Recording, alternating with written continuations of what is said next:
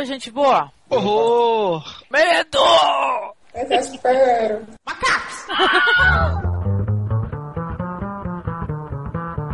Você tem essa Hipátia, que ela é essa professora de matemática, filosofia, astronomia.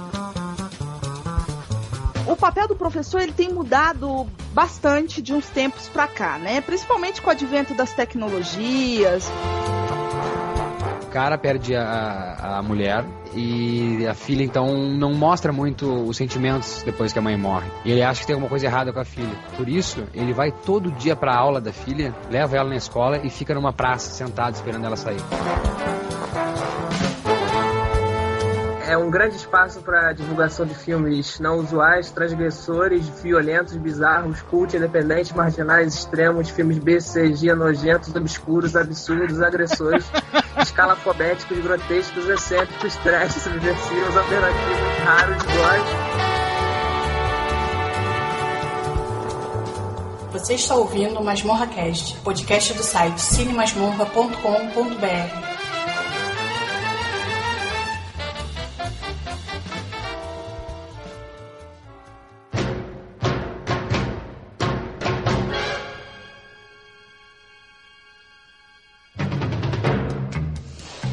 Estamos aqui para mais um MasmorraCast temático e dessa vez sobre a saga Planeta dos Macacos, esse grande sucesso do cinema. Então, essa saga gerou vários frutos, né? Série de TV, desenhos, várias coisas, né? E entrou pro imaginário popular, né? E agora tá aí, 10 anos depois do último filme, que foi dirigido pelo Tim Burton, está aí nos cinemas aí, como vocês estão vendo, o filme Rise of the Planet of the Apes. E para falar sobre a saga e tudo que a saga gerou, nós reunimos aqui na masmorra o Tremen, que é lá do Pod Trash, Fala aí, galera. Estou aqui e hoje a macacada tá toda reunida aqui. Estou há dois dias que eu só vejo macaco. Também o Rafael Basque, aqui do nosso blog. Tudo bem, Rafa? Olá a todos e macacos me mordam. Vai ser o podcast das piadas escrotas. Também com o Eduardo Coço. Opa, só o Charlton Heston pode fumar charuto em uma nave espacial e sem cinzeiro. Também com o Daniel Volpone. Opa, e comparar Charlton Heston com Mark Wahlberg é uma puta falta de sacanagem. Concordo. Também com o Marcos Noriega. Opa, tudo certo? Aqui nós somos um bando de humanos fazendo humanices. Os humanos adoram fazer humanices. Pô, certeza, né? Excelente.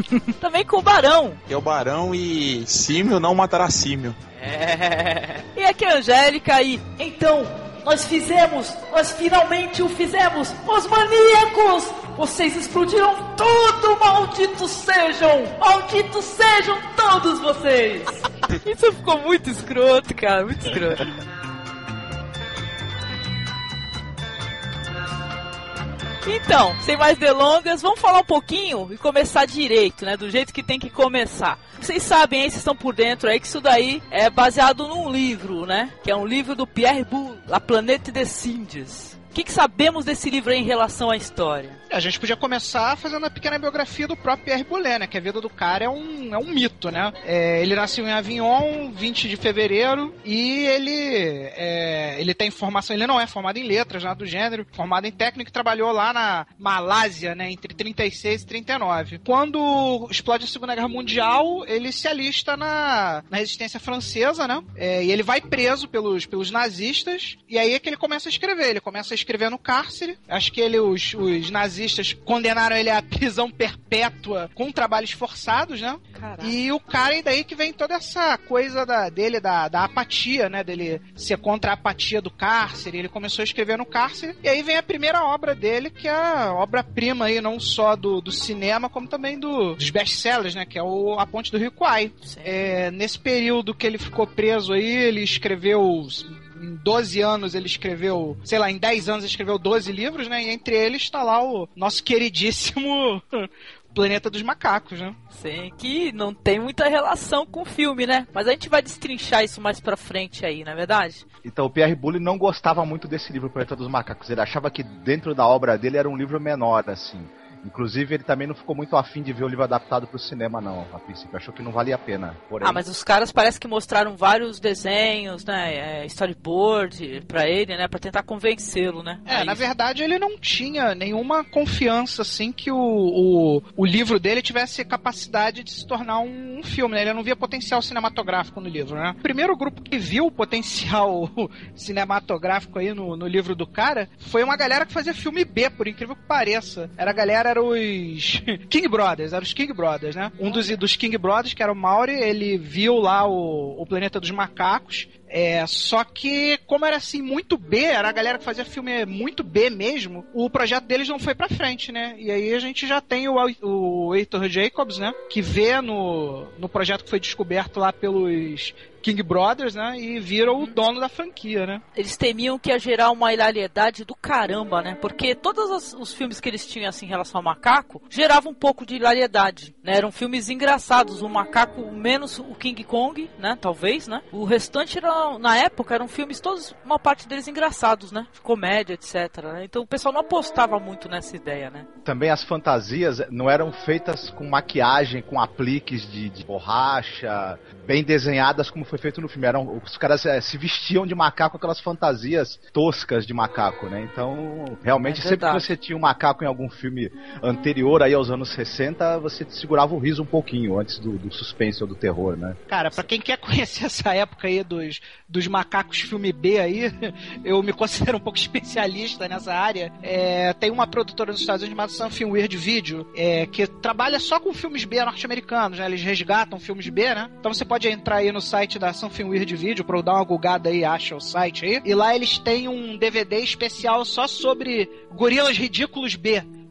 É um DVD que eu recomendo aí. Quem puder mandar vir dos Estados Unidos é um excelente, excelente referência aí porque eles estão falando, né? E o filme só saiu porque o nosso querido dono lá da Fox, ele bancou um teste de 5 mil dólares de maquiagem, né? Que o principal medo que ele tinha era justamente esse, né? De, olha só, vamos supor que a gente bota aqui um monte de macaco na tela, nego olha lá pro Dr. Zeus e ri do Dr. Zeus. O filme perdeu totalmente a credibilidade, né? Então ele bancou um teste muito famoso aí, vocês acham aí no, no, no YouTube mole aí, do, que inclusive tem o Charlton Heston e tem o Edward G como como o Dr. Zeus, né? O teste é animal, assim, muito maneiro. E tem a Linda Harrison é, fazendo a. Ela ia fazer a Zira, né? Exatamente. Eu acho que talvez o único macaco aí desse teste, aí, o macaco mais bem feitinho, obviamente, é o do Dr. Zeus, né? Imagina se o Planeta dos Macacos fosse um filme B, a, a saga inteira.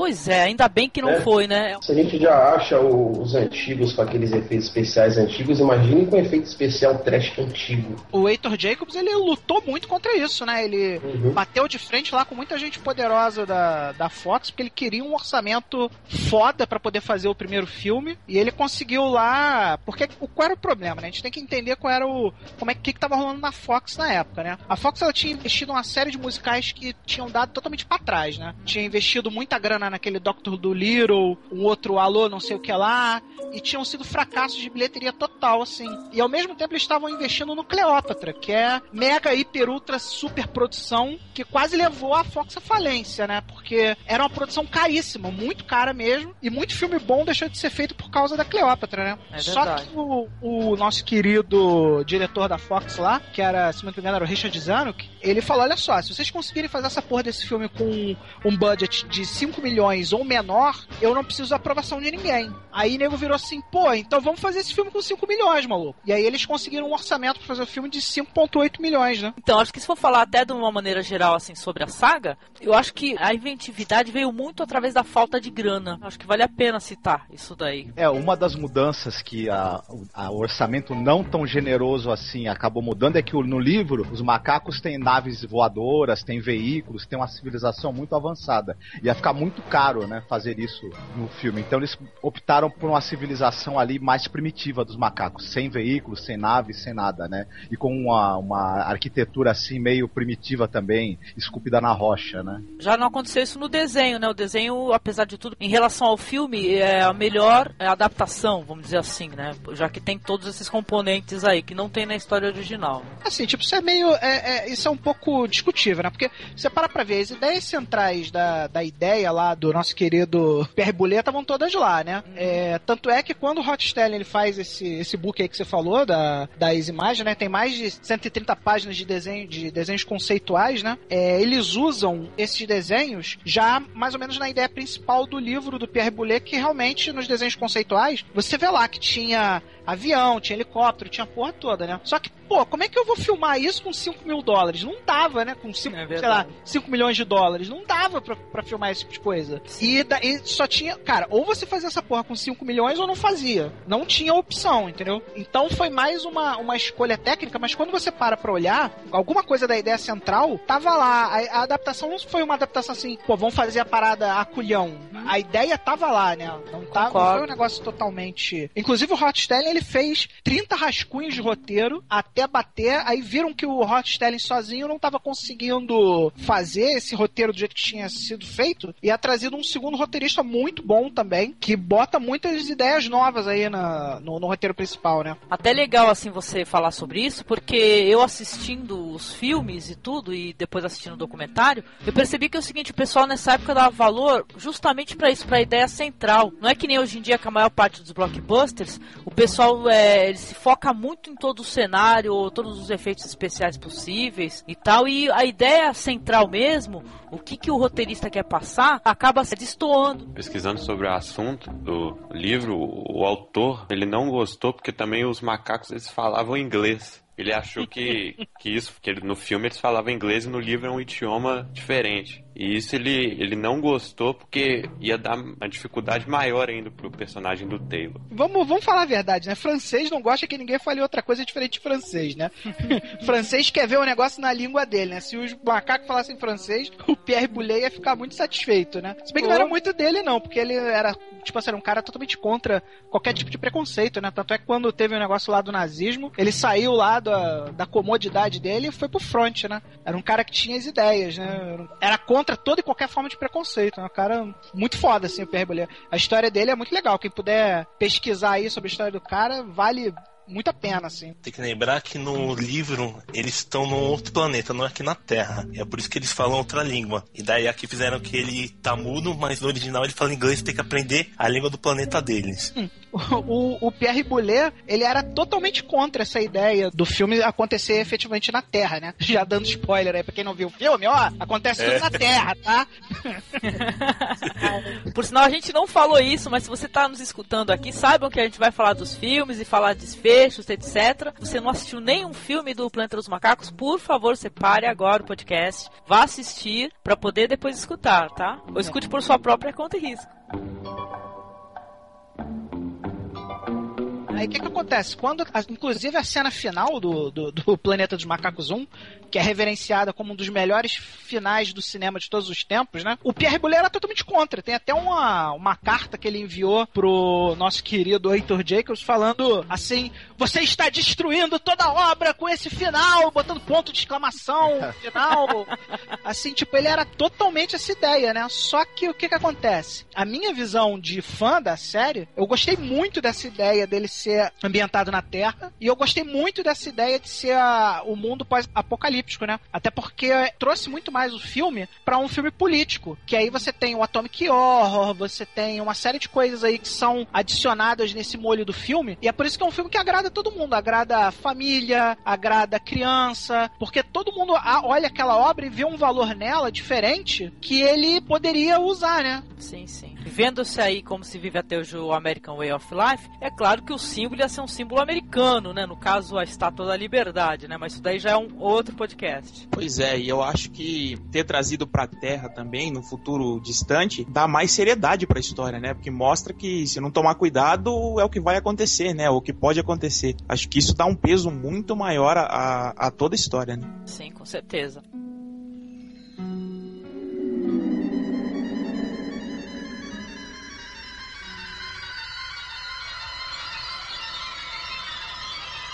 Você que está me ouvindo agora é de uma geração diferente. Eu espero que seja de uma melhor. Eu deixei o século XX sem pesar, mas. Bem, há uma outra coisa. Se há alguém ouvindo, isso não é nada científico. É puramente pessoal. Visto daqui de fora, tudo parece diferente. A curvatura do tempo e espaço é ilimitada. Isso sufoca o ego de um homem. Eu me sinto sozinho. É, o filme 1, vale citar que foi uma, um parto conseguir gravar o filme 1, né? Até o nosso querido Richard Zeno que virá lá, voltar pra, pra Fox e bancar o projeto lá com o jamegão dele, o, esse filme foi recusado praticamente todos os estúdios, né? Todos os grandes estúdios, ninguém queria gravar o, o esse filme que é super clássico do cinema, né? E ele viu que para conseguir gravar, a primeira coisa que ele precisava fazer era arrumar a estrela correta. Que quem é? Quem é a estrela correta? Oh, é o poderoso Charlton Heston, né? O nosso querido homem da National Rifle Association. Não, é, e, e, tem um detalhe, ele tinha vindo de Ben-Hur também, não era? Isso. O cara deu seriedade pro projeto, né? O turma passou a acreditar nisso, né? Não, mas mesmo com o Charlton Heston, a princípio a ideia também não vingou, né? O, o, o próprio Charlton Heston indo pedir grana junto com o pessoal recebeu vários nãos também. Mesmo com ele foi difícil obter a grana, né? É a ideia realmente tinha muita rejeição aí dos produtores e tal. Vamos começar falando da sinopse do filme. O Taylor, que é interpretado pelo nosso querido Charlton Heston, faz uma viagem exploratória que avança dois mil anos no futuro. É, ele mesmo lidera a expedição, ele aterriza num planeta que é aparentemente desconhecido. É, você percebe que nesse ponto aqui a, a história da Terra, né, desse planeta é diferente, percebe que os macacos é que controlam a civilização e os outros humanos são criaturas subdesenvolvidas, né, estão abaixo. Eles ainda não, não têm o poder da fala, né. Ele é capturado pelos gorilas, né, que são que é a casta militar do planeta, né. Ele é entregue aos, a, a uma caixa de cientistas que é representada pelo Cornelius e pela Zaira, que são Ken Hunter e o, e o Rod McDonnell. Eles descobrem que o Taylor, na verdade, tem inteligência, né? Que ele tem aquela parte toda de que ele tá com a garganta ferida, né? Pelo tiro que ele toma numa cena inicial. Ele não consegue falar, mas aí ele consegue roubar um bloquinho lá da Zaira, escreve, mostra que tem capacidade de ler, escrever e falar, né? Todo aquele negócio. Pô, será que o, o Taylor é um, é um elo perdido? Será que o Taylor Ninguém acredita, né? Que o Taylor, na verdade, vem do futuro. Os macacos não são capazes de, de acreditar nisso, né? E aí ele, ele consegue escapar pra zona proibida, onde ele descobre uma série de coisas aí que vocês vão ver que no desenvolver do filme vão acontecendo. É, vale a pena citar a maquiagem, né? Que o maquiador fez o serviço lá, ganhou Oscar honorário e tudo. Não existia esse gênero ainda, né? Por sinal, né? É, não tinha mercado, né? Ninguém sabia exatamente como é que o filme ia justamente porque não existia um mercado para ficção científica e ficção científica épica, né? Como é o caso do, do Planeta dos Macacos, né? Então tava todo, um dos motivos de estar todo mundo muito receoso era justamente esse, né? Sim, sim, mas acho que o prêmio no Oscar, o prêmio específico pra maquiagem também não existia na época, entendeu? O cara criou uma outra espécie de, de produção para fazer maquiagem que, pô, isso aí, vamos dizer, catapultou muito, né? Muitos maquiadores aí ficaram famosos depois disso daí, né? Acabou sendo uma coisa importante a maquiagem nos filmes. Cara, nego fala muito do John Chambers, né? Que é o, o maquiador mor que ele era médico, protético, ele era especialista em fazer próteses, né? O cara era absurdamente foda fazendo. Inclusive, ele também lutou na Segunda Guerra, foi médico na Segunda Guerra também, desenvolvendo próteses para soldados, né? E ele, tipo assim, bolou uma forma totalmente absurda do ator conseguir expressar as, as emoções dele pela maquiagem, né? Isso é considerado puta revolucionário na época. Só que o que o nego esquece de citar é que para fazer os 200 macacos lá no set do filme 1, né, que o orçamento permitia isso, tinha uma equipe de mais de 80 maquiadores e, e cabeleireiros, né? Porque não era só, por exemplo, no caso das mulheres, cada fio de cabelo do, do daquela maquiagem era colocada fio a fio na peruca, né? E também era ligado com cada fio do, do cabelo da mulher mesmo, né? A maquiagem foi, assim, ponto alto do filme disparado. É interessante também ressaltar três pontos que eu achei sobre a, a, maquiagem do filme. Por exemplo, tem um, os atores eles chegavam de madrugada no estúdio e ficavam até cinco horas fazendo a, a maquiagem. E tem o ator Edward Robinson, que era o Zaius, ele sofria do coração e teve que deixar papel porque o processo de maquiagem era muito difícil. Maurice Evans, que era o Zaius também, não conseguia falar por causa da maquiagem. Então ele fingia que falava e fazia dublagem em estúdio. Você achava que a vida na Terra era sem sentido. Você desprezava as pessoas. E então o que fez? Você se mandou. Não, não, não, não é bem assim, Landon. Eu também sou um explorador. Mas meus sonhos não são como os seus. Eu acredito piamente que em algum lugar do universo há alguma coisa melhor do que o homem. Tem que haver. Tem tantos fatos curiosos e interessantes se a gente for ressaltar e falar sobre como é que foi esse set de filmagem, porque coisas aconteciam assim, mas o que me chamou logo de cara a atenção, isso daí vai saber mais quem assistiu o documentário sobre, né, que é o Behind the Planet of the Apes, né? O pessoal começou a, a ver uma espécie de formação de castas de maneira inconsciente em relação aos atores, vocês lembram? Vamos supor, todos os atores que estavam maquiados como chimpanzés, eles andavam juntos, orangotangos andavam juntos, e aí vai, entendeu? Os gorilas. Ou seja, o pessoal começou a reparar, o que, que é isso? Todo mundo que é chimpanzé tá junto? Mas é isso mesmo, o, o Charlton Heston que fala isso no documentário, né? Que ele percebeu que o, a maquiagem começou a influenciar o comportamento da equipe, né? E dos, dos extras e tal. Mas é assim, se, se um de nós ficasse azul, né? Ia começar a ser olhado torto. E se um dia a gente encontrasse outro cara azul, a gente logo ia querer colar com ele, né? É verdade, sim. É, assim, da força da maquiagem que a gente pode fazer, é um depoimento emocionado da própria Kim Hunter, né? Que é atriz ganhadora de Oscar, né? Pelo Stella, né? Pelo papel que ela fez de Stella. E ela falando, né? Que no início das filmagens, né, no filme 1, ainda era uma coisa muito incipiente como é que essa maquiagem ia ser feita. Então o processo inicial de maquiagem levava, assim, 5 horas para ser feito, entendeu? E durante as filmagens ele ficava dentro de um trailer refrigerado,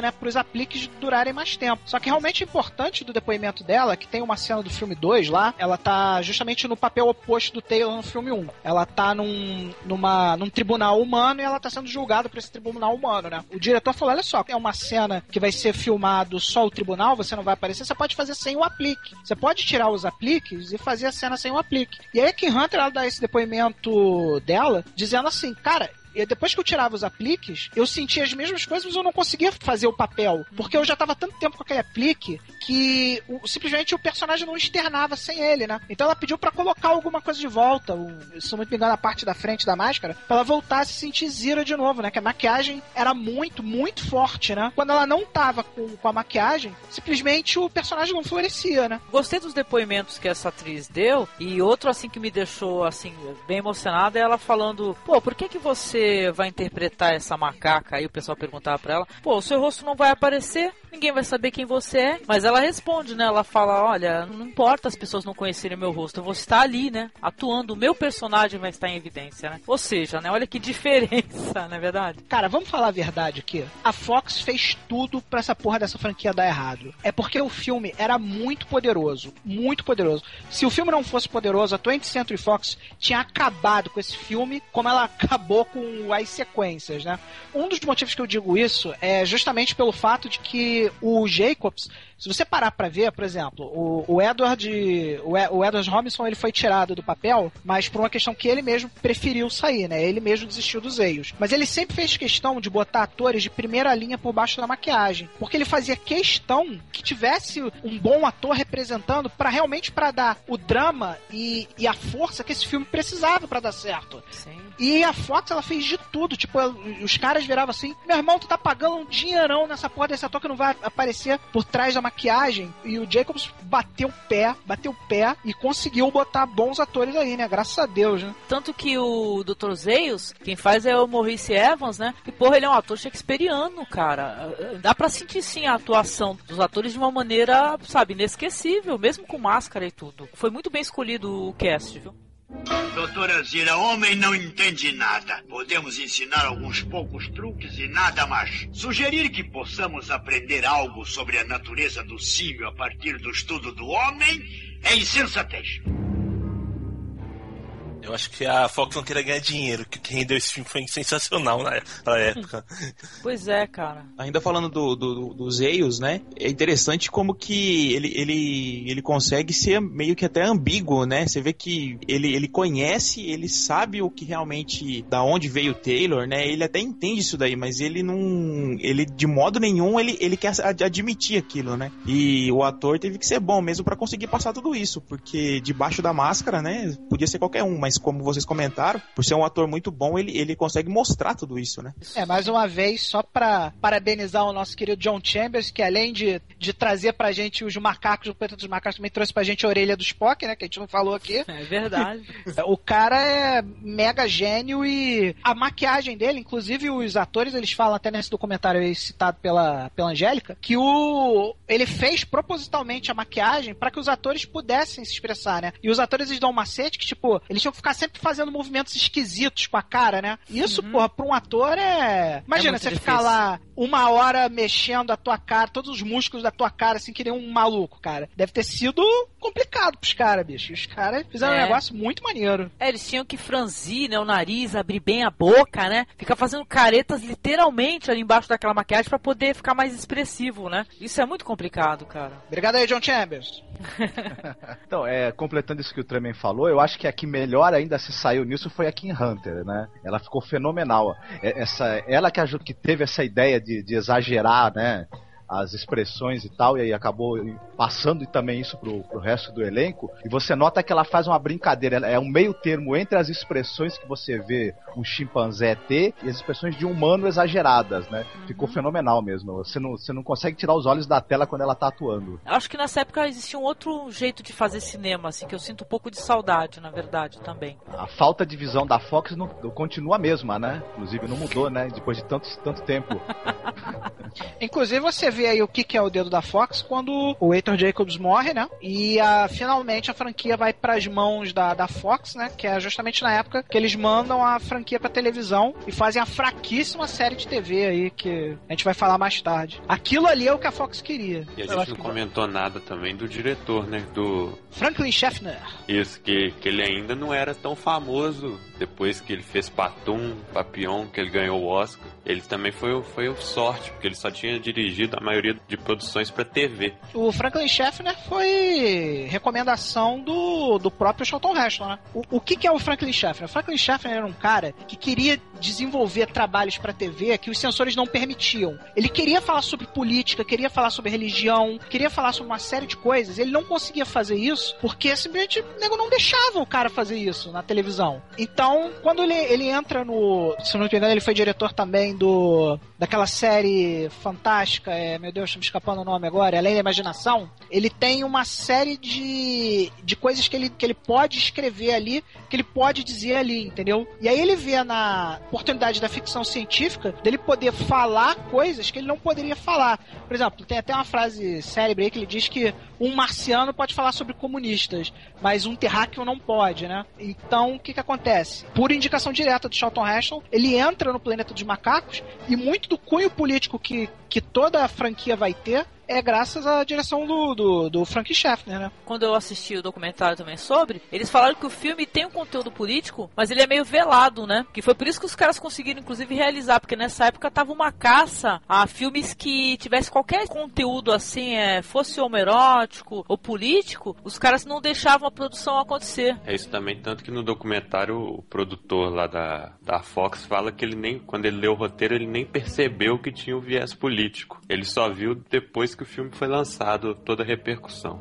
É, o diretor também, o, o Franklin Schaffner, ele, ele foi interrogado, né, no- no- pelo macartismo e tudo isso também. Ele tava doido também pra dar uma alfinetada no sistema, né, com esse filme. Se eu não me engano, ele era blacklisted, não era? Isso. Eu acho que ele nem foi acreditado no filme 1 por causa disso. Olha só. Fugir essa parte minha política, eu quero falar uma parte de ficção científica propriamente dita. Que no começo do filme o Charlton Heston fala que se viajando pelo espaço, o tempo na Terra vai mais rápido do que na, quem tá na nave. Isso é uma teoria que muitos dizem que é verdadeira, mas é- até hoje não foi provada. E acho que é a parte de ficção mais importante do primeiro filme. É uma teoria que pode ser verdade, quem sabe, né? Acho Uhum. muito bom essa parte. Eles vão falar um pouco mais sobre esse processo de linha do tempo. Acho que no terceiro filme eles vão dar uma explicação assim pro espectador, né? Revela tudo que aconteceu, como funciona, né? Isso aí vem da formação técnica do Pierre Boulet, né? Pierre Boulet, ele era engenheiro e conhecia bem essa coisa. Sim. Não, ainda que nem o Edu comentou, né, da questão da ficção científica, você vê que isso aí é o que? É 68, 69 foi gravado, né?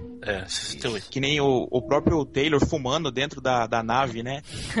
Então tem, tem algumas coisas ali que a gente sabe hoje, né, devido ao avanço da ciência, que seria muito improvável, né? Só que talvez eles não tivessem nem essa preocupação na época de, de, de saber isso daí, né? Então eles faziam do jeito que eles imaginavam realmente, né? Eu achei, Verdade. eu, achei, eu achei interessante isso daí. Eu achei interessante também que conseguiram reduzir o mundo e uma cidade inteira. O mundo inteiro ficou como se fosse só aquilo. Foi um recurso, né, de, É, de, de filmagem, né? orçamento, é focado em uma cidade só. É, na verdade, isso foi ideia também do, do Franklin Schaffner, né? Uma, uma das coisas mais. Porque, tipo assim, essa, toda aquela parte inicial, que algumas pessoas consideram até um pouco longa, né? Deles andando no, no deserto, né? É, sob sol de 40 graus ali, inclusive até o ator que faz o, o oficial médico desmaia lá no meio das gravações, né?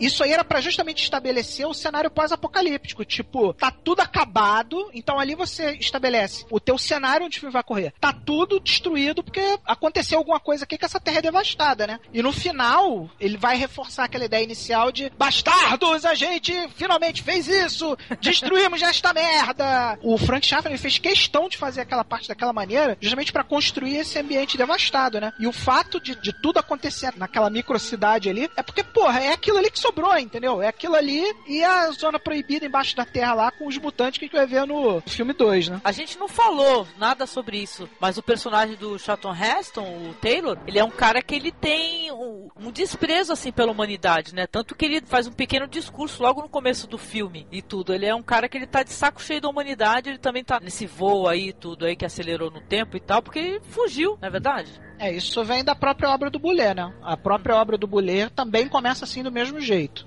Só que ao invés de ser um astronauta, é o nosso querido Ulisses, que é o personagem principal da trama do, do Boulet. Ele pega uma nave espacial e fala: tô de saco cheio da Terra e vou conhecer outro lugar, porque não é possível que eu não tenha ninguém melhor que o ser humano, né? Isso também vai por parte do. de como tava o coração do Boulet na época, né? Que ele tava totalmente desacreditado na raça humana, justamente por causa do contexto histórico que ele vivia, né? Nazismo, nazifascismo, cadeia. Então isso transparece na obra do Boulet e isso é levado magistralmente no discurso inicial do Charlton Heston. Né? Tem uma hora interessante que o Dr. Zayos fala, não lembro exatamente em qual parte, que ele fala: esse, esse, negócio de evolução isso é uma besteira, isso é um absurdo, né? Nós somos criados à imagem e semelhança do, do, do ser superior lá e tal, e, mas ele sabe a verdade, né? Ele sabe que realmente os macacos podem ter uma relação com os humanos de, de parentesco, podem ele até acha que eles podem ser evolução realmente, né, dos humanos. Após a guerra nuclear, que ele também sabe que ocorreu, pelos indícios que tem ali, pela zona fantasma, etc. E isso tudo apoiado pelo poder militar, né, que são os gorilas, né, que são meio burrões e obedecem às ordens ali, também por interesse próprio, óbvio, né, a gente vai, vai ver isso mais tarde na série. Então é bem interessante. Isso, é, isso é bem uma, uma coisa, é, são os republicanos, né, os, os, republicanos americanos ali levando a Guerra Fria, né, à frente também com, com viés religioso, vamos enfrentar os comunistas ateus e o medo da guerra nuclear que estava bem forte na época, né? Então isso é uma, é uma alusão bem. Tá certo que para alguns, né, como o produtor lá, o, o Zeno, que passou despercebido. Será mesmo? Para mim tá bem óbvio. Eu acho que o Zeno que percebeu, mas ficou quieto, né? Com medo de sobrar para ele depois. Cara, o... quando você para pra ver essa coisa das castas, é, é muito interessante a forma como você vê a caixa dos orangotangos, né? Porque se você parar pra olhar justamente pelo ângulo político isso aí, você vê que o Estado macaco não é laico, não, não é um Estado assim com abertura de religião. A figura do orangotango ele é líder religioso e líder político. Então, nesse estado não laico, você, o Cornelius e a Zira, que são dois personagens fascinantes, eles vivem andando naquela tênue linha entre a ciência e a heresia, né? E aí o que acontece? Tudo isso é derivado do medo, porque uma das poucas coisas que foi bem explícita no filme do, do lá de 2001, lá o, o péssimo remake lá de 2001, foi justamente essa dualidade do Zeios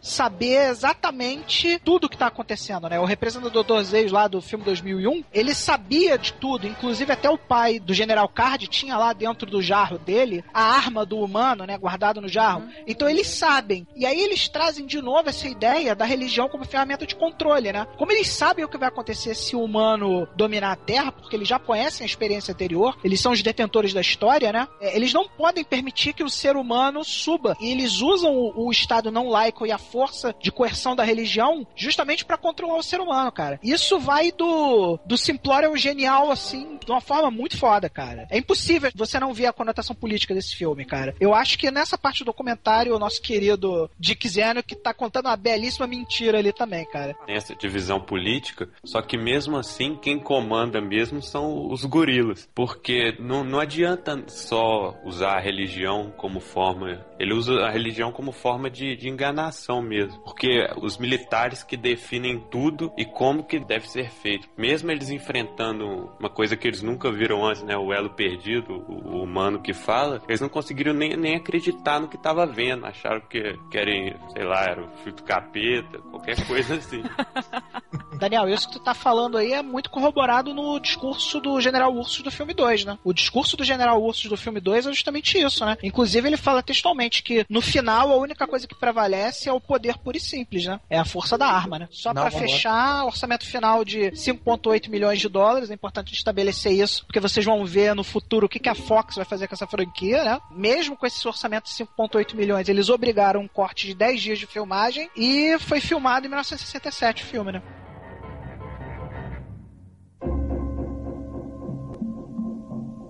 Brent, senhor fez contato com a Terra. Eu tentei, senhor, mas nada. Capitão, eu, eu fiz uma leitura no tempo da Terra pouco antes da descida. E o que constatou? 3,955. Não é possível. 3.955. Depois de Cristo. Meu Deus. Bem, estivemos seguindo a trajetória de Taylor. E o que aconteceu conosco, aconteceu com ele. E quanto a nós?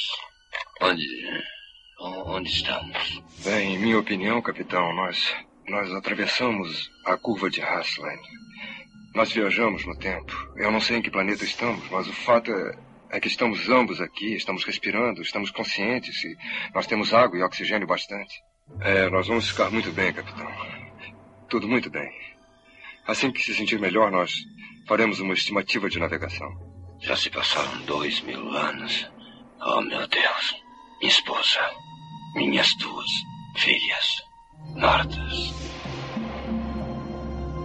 De volta ao planeta dos macacos. A tradução literal seria embaixo, né? Sob o planeta dos É. macacos. né? Mas O filme saiu em 70, né? Dirigido por Ted Post, né? E estrelado ali por um cara que era famoso, ator de séries da época, o James Franciscus, né? Tem a Linda Harrison que faz a Nova, né? Tem a Kim Hunter fazendo a Doutora Zira, a Maurice Evans novamente, Charlton Heston fazendo uma ponta, né? Praticamente porque ele não queria de maneira alguma participar da continuação do filme. o Rod McDowell não tá nesse filme também. É importante falar que é ele é o Cornelius, né? Foi substituído também. É, ele tava dirigindo um outro filme, né? Em outro lugar também. Na Inglaterra. Então, e a sinopse do filme, uma outra nave, né, que chega no mesmo local, com um astronauta chamado Brent, que é o James Franciscus, né, que ele foi enviado em busca do Taylor. Ele fica sozinho, né, o outro companheiro dele morre também, né, chega vivo, mas morre, e ele acaba encontrando a Nova, né, que é a Linda Harrison, belíssima, porém, eu acho que totalmente é, ganhou o papel pelo teste do sofá ou não, eu não tudo bem, apesar que ela tem uma interpretação bem, é, como é que eu posso dizer, física interessante, né, pra mostrar medo e tudo, mas não fala absolutamente nada, né, nadíssima mesmo, né. É, o apesar- Post elogiou a, a atuação dela aí como nova. E ela era literalmente comidinha do diretor, né? Ela Exatamente. era namoradinha do, do Dick lá, do poderoso Dick da Fox. Curtiu o Dick do Dick, né?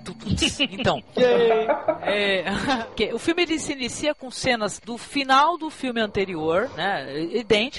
É, o Charlton Heston ele desaparece, ele vai para uma espécie de realidade paralela ali, ou ilusão, né? Esse astronauta Brent, ele vai conhecer a Zira e o Cornelius, né? Já então interpretado por um outro cara. É, vale citar aí, como já que falou de restrição orçamentária, né? O orçamento do filme ficou em 3 milhões de dólares, que é exatamente a metade do filme original. Então aí você já vê os dedos maquiavélicos da, da Fox querendo ganhar dinheiro à torta e à direito. O filme foi mediano, assim, de bilheteria, né? Não foi um grande sucesso, mas rendeu o que a Fox queria. E pra quem quer saber mais sobre esse filme 2, o filme é tão trash que mereceu o podcast, né? Quem quiser escutar exclusivamente sobre o filme 2, dá um pulinho lá no, Exatamente. No aí. podcast número 9 lá, que tem lá a volta desse filme terrível, né? É trash, o filme é trash, entendeu? Não adianta dizer que não é, e é. Isso, mas é um filme da franquia e eu particularmente gosto também. Eu, eu não gosto desse filme, porque eu acho que ele tinha uma ideia muito boa, mas quando mostra o- os humanos lá, estraga tudo. Porque paralelo isso, antes do que a Angélica falou, os, os macacos eles vão é, procurar na zona proibida lá, que era sagrada para eles, porque eles estavam com, com falta de suprimento, não é isso? Eles acham que o. É, é Brent, não, o nome do personagem? Isso. Eles pensam que ele veio do outro lado da zona proibida. Que existe Ah. um, uma outra selva, um outro lá. lugar. Então eles querem atravessar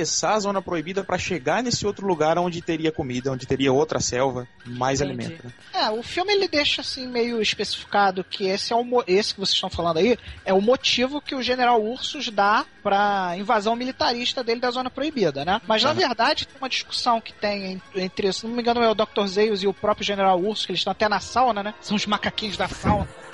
tem sauna, é verdade. Os peludinhos fazendo sauna, né? Eles Uhum. estão lá e eles têm uma discussão política justamente o que, que é pior, se é a fome ou se é o desconhecido, né? E aí dá a entender que isso foi uma, uma desculpa da casta militar pra es- esticar os músculos, né? Eles querem o domínio de todo o planeta, inclusive da zona proibida lá, e estão com medo do, do que quer que seja inteligente, mais in- inclusive tem até aquela discussão que o Dr. Zeus discute com a Zaira, né, que tipo, será que tem alguma coisa, tem inteligência maior que a inteligência do macaco, né, na zona proibida? E aí a Zaira responde, a coisa mais inteligente que o macaco não seria lá tão difícil, né? Como ministro da ciência, é meu dever descobrir se existe alguma outra forma de vida. Aonde o senhor vai? Entrar na zona proibida com ursos. Uma outra caçada humana, doutor? Alguém ou alguma coisa que excede a inteligência dos gorilas.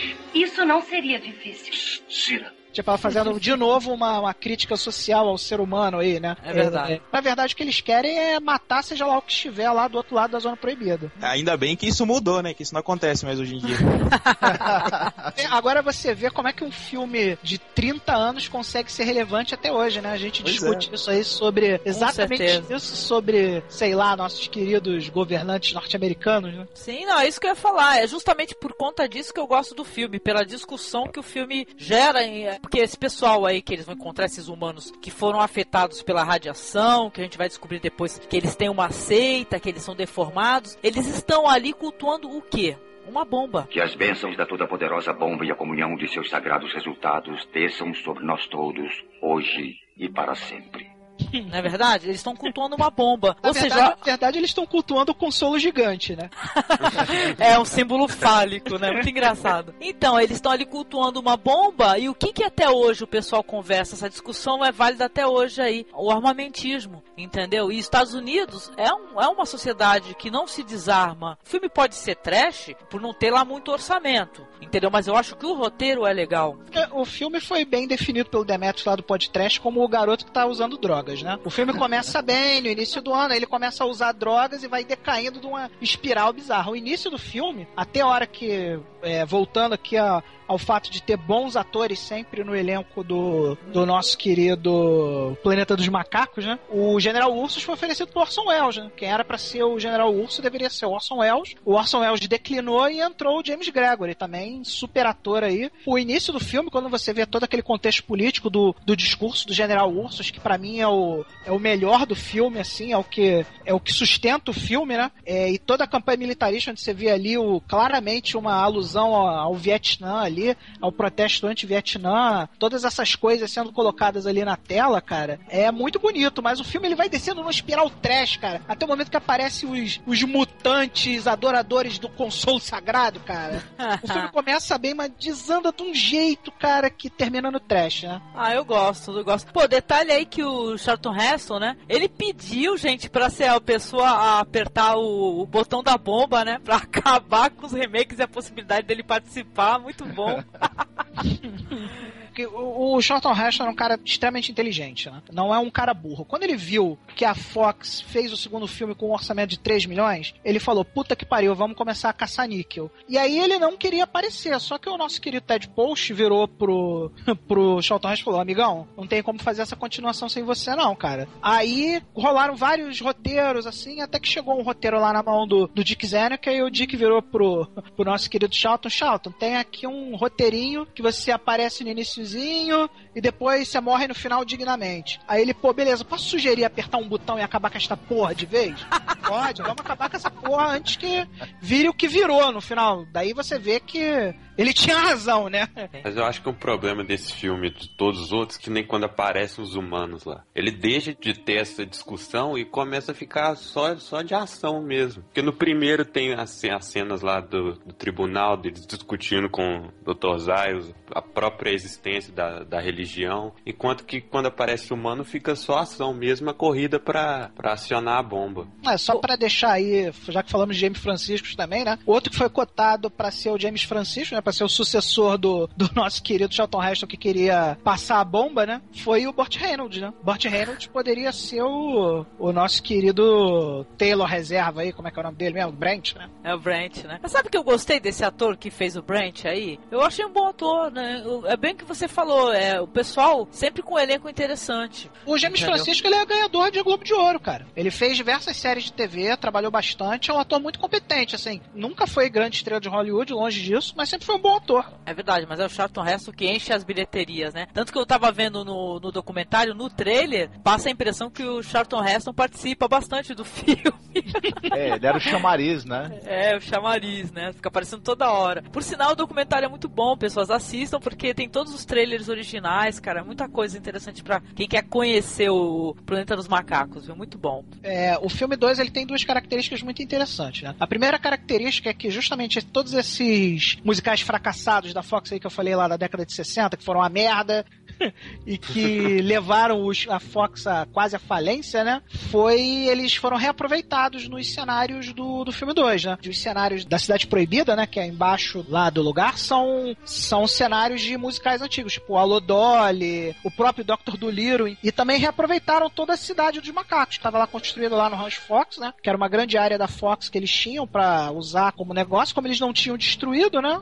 Tava lá e eles reaproveitaram e aí economizaram uma boa grana. Eu achei pessoal inventivo na hora de construir os cenários, é onde apareceu a parte dos humanos, viu? Eu gostei do filme, eu achei que ele tem uma, uma história interessante. É uma continuação lógica do, do primeiro filme. Tudo bem, é, termina de maneira mais catastrófica e mais trágica ainda. O problema é que, que, que ele é um roteiro ambicioso e que não tinha dinheiro para ser realizado a contento, né? Esse, talvez o problema do filme principal seja esse, né? O roteiro pede bastante cenografia, pede truques de maquiagem além das maquiagens dos macacos, as maquiagens dos mutantes, efeitos visuais, etc. É que isso ficou um pouco com, com aparência um pouco trash, né? Acho que a palavra melhor é essa. Mas eu acho que o filme não é ruim, não. E eu gostei de, dele, dele ir por uma outra linha. Ele começa com um ritmo bem parecido com o do primeiro, depois ele segue um caminho um pouco diferente, mas eu acho que não, não é um absurdo dentro do, do, do, do da primeira história.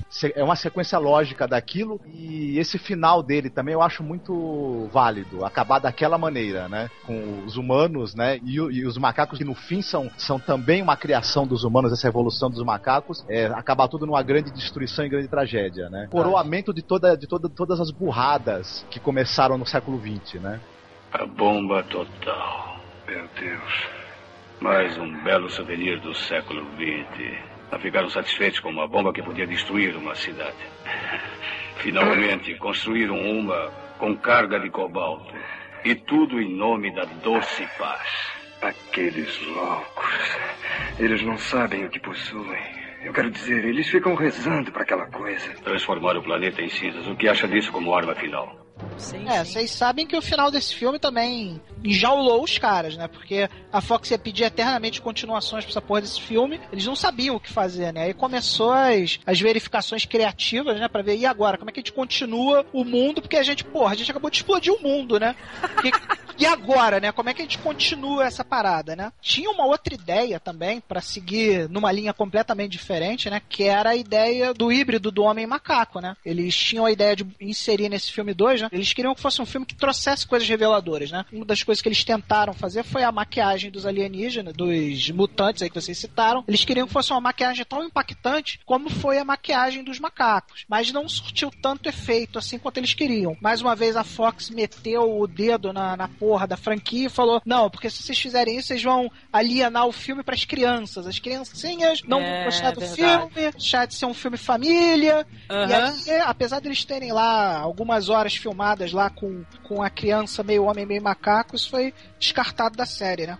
Que era uma opção pro final do primeiro, ela engravidar. Exatamente. O que, que aconteceu? Eles queriam que o final da série do Planeta dos Macacos fosse impactante o suficiente. Então, o que, que aconteceu? Para impedir que roteiro vazasse, que rolasse spoiler, eles publicaram um segundo roteiro que circulava, onde o final era o final da nova grávida, né? É isso no filme 1, tá? Só que o que, que aconteceu? O final não era o- a, a nova grávida desde o início. O final era, sem- sempre foi a, a Estátua da Liberdade, até porque era um dos desenhos mais marcantes lá, daqueles 130 desenhos lá, do Hot Sterling ainda, lá do início. E esse final da nova grávida era uma coisa que foi inserida pra ser tipo um decoy, né? Tipo um despistar galera. Não vamos dar spoiler do final. E eles queriam usar isso no filme 2 também, mas também não usaram. Eu gostei porque no primeiro filme, quando eles estavam no- andando pelo deserto, começava a trovejar sem chover. E daí nesse segundo filme eles explicam que com certeza eram os mutantes mandando uma ilusão pra eles, uma coisa assim. Isso, é porque a gente não falou esse pessoal aí que são sobreviventes, tudo que tem essa religião aí que cultua a bomba, o cacete, eles tinham poder de provocar ilusões nas pessoas, né? No filme, você vê assim uns efeitos especiais assim, é bem é, tosquinhos, né? E tudo, mas é o que o pessoal tinha na época, né? Lembrou até um pouquinho ali os Dez Mandamentos, sabe? Que é uns efeitos que parecem um desenho que o pessoal coloca, ficou uma coisa meio trash, mas eu achei interessante. A proposta, assim, foi válida, vai. Porque É o que eu é. mais gostei do segundo filme, isso aí.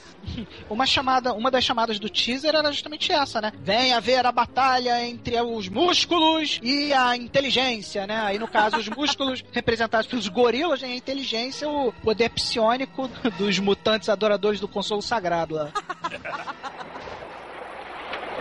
Bem-vindos, senhores, aos Estados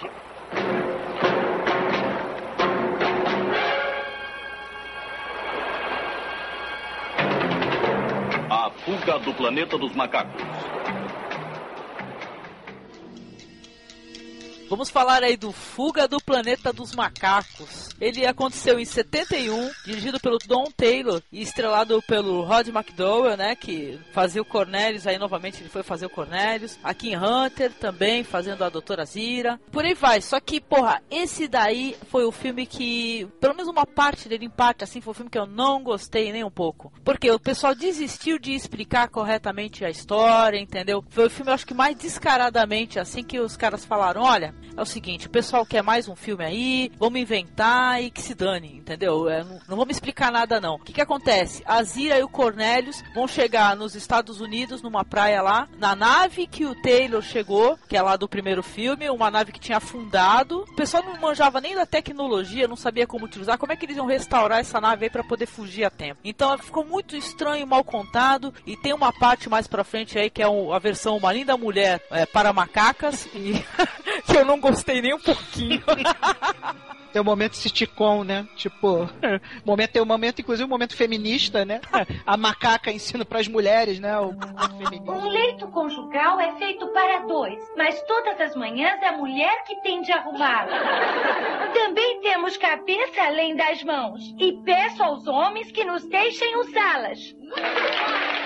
Eu vou colocar esse áudio aí. É, foi o áudio. Aí fica a macaca indo nas lojas, escolhe um figurino que.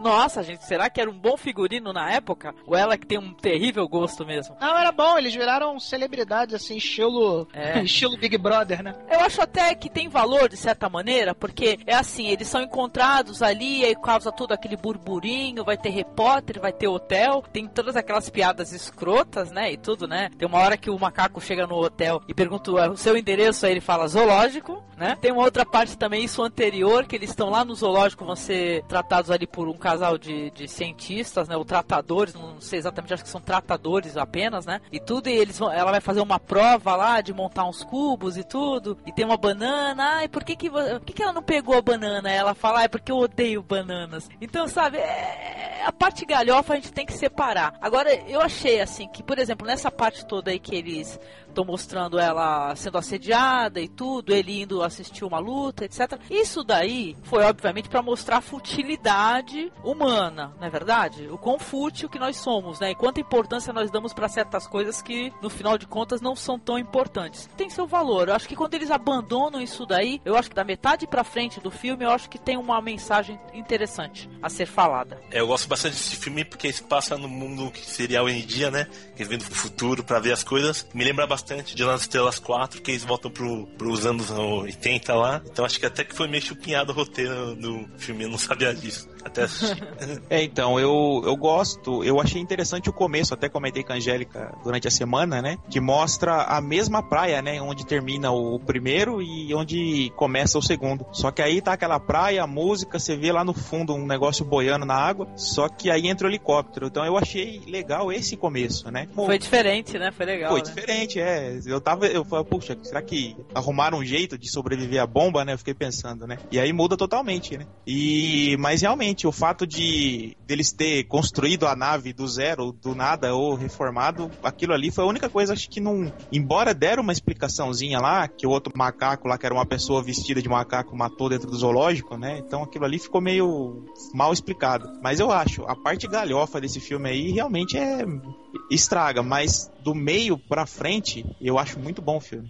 É, eu tenho uma relação muito gostosa com esse filme porque. Por dois motivos. Primeiro, porque esse é o primeiro. Se você seguir cronologicamente, esse é efetivamente o primeiro filme, né? E eu assisti esse filme quando era criança mesmo. Foi o primeiro filme do Planeta dos Macacos que eu vi, foi esse. Passava na Globo aí, as a, sessões da tarde aí passava a exaustão. Eu me lembro de ter visto ele uma vez aí numa sessão da tarde dessas. E eu era criança na época, eu fiquei fascinado pelo filme. Até porque esse era o objetivo do filme mesmo, né? A Fox sempre quis que o Planeta dos Macacos fosse diversão familiar. Ele nunca quis que o, que o Planeta dos Macacos fosse um filme político ou um filme de aventura. Eles queriam que o Planeta dos Macacos fosse aquele filme para toda a família, justamente porque eles precisavam de uma coisa, que se chamava grana. Caça-níquel total. Agora que eu não sou mais criança, eu vejo a verdade, né? O nome disso chama-se amadurecer, né? Depois que se amadurece e entende o filme, você vê como é que a coisa funciona. É, eles tiveram 2,5 milhões para fazer esse filme e a escolha deles para fazer um filme barato foi: é, vamos fazer só três macacos. Porra, citando um péssimo momento também, né? Porque o filme vale a pena, viu, gente? Mas citando um outro péssimo momento, tem a parte do tribunal, né? Isso daí imitando até essa época onde tava essa caça aos comunistas nos Estados Unidos, né? Etc. Que eles vão ser inquiridos e tudo, né? Tem um momento que chega assim, ela tá tentando falar, pô, qual é seu, não sei, qual é seu nome? Zira? Aí ela fala, não sei o que lá, ele pergunta, ah, mas como é que é mesmo? Zira? Aí eles ficam pensando que é um dialeto, né? Aí viram pro macaco e falam assim, pô, mas ele não fala nada, aí ele levanta, ah, quando ela me deixa falar,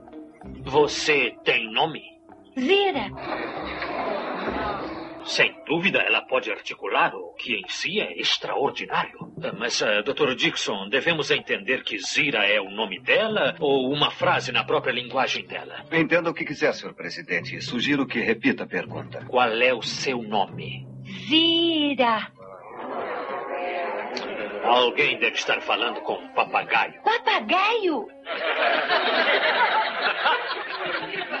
Mímica mecânica, singular no macaco, vocal sem dúvida, mas uh, o outro fala também? Somente quando ela me deixa.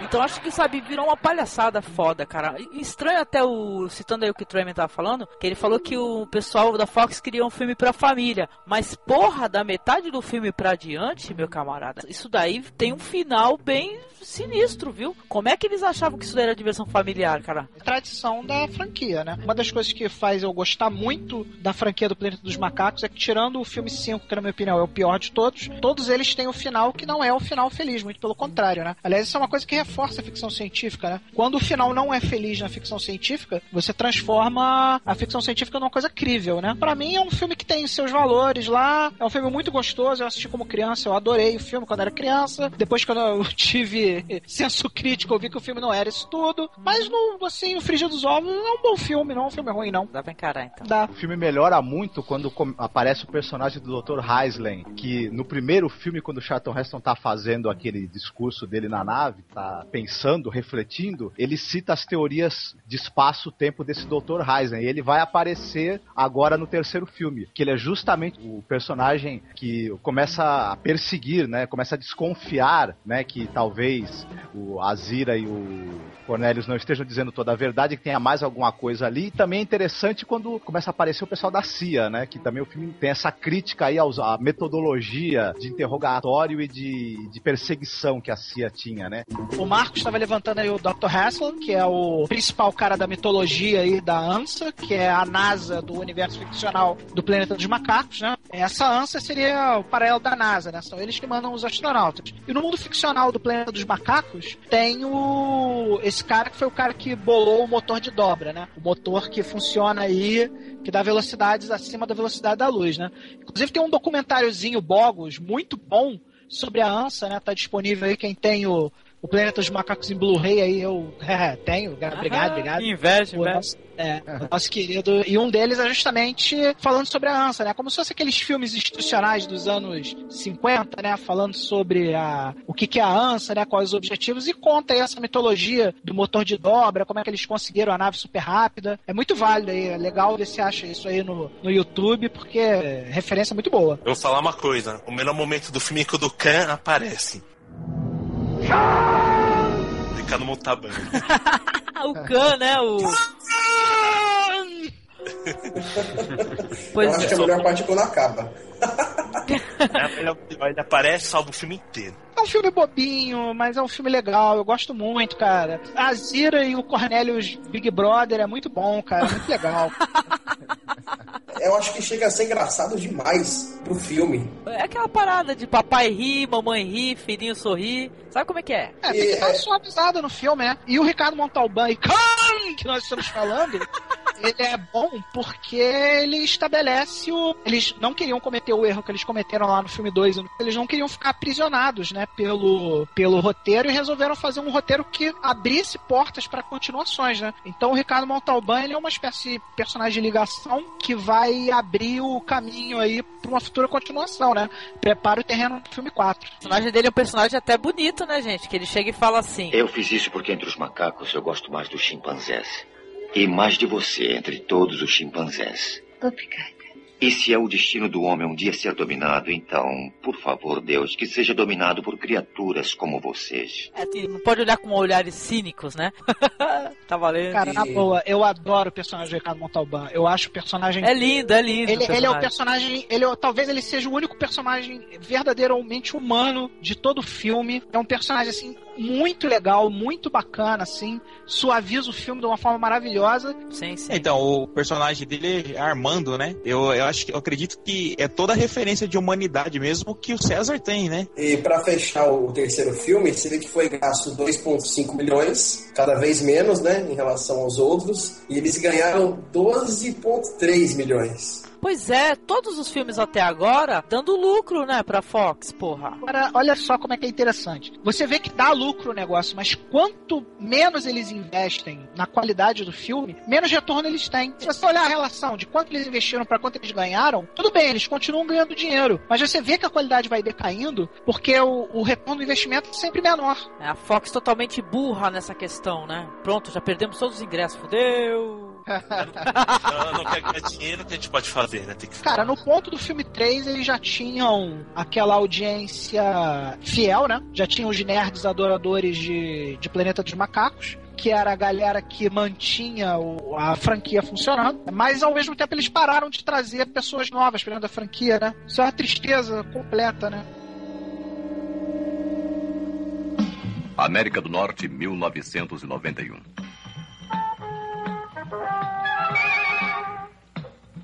Numa distribuição da Fox Filmes do Brasil,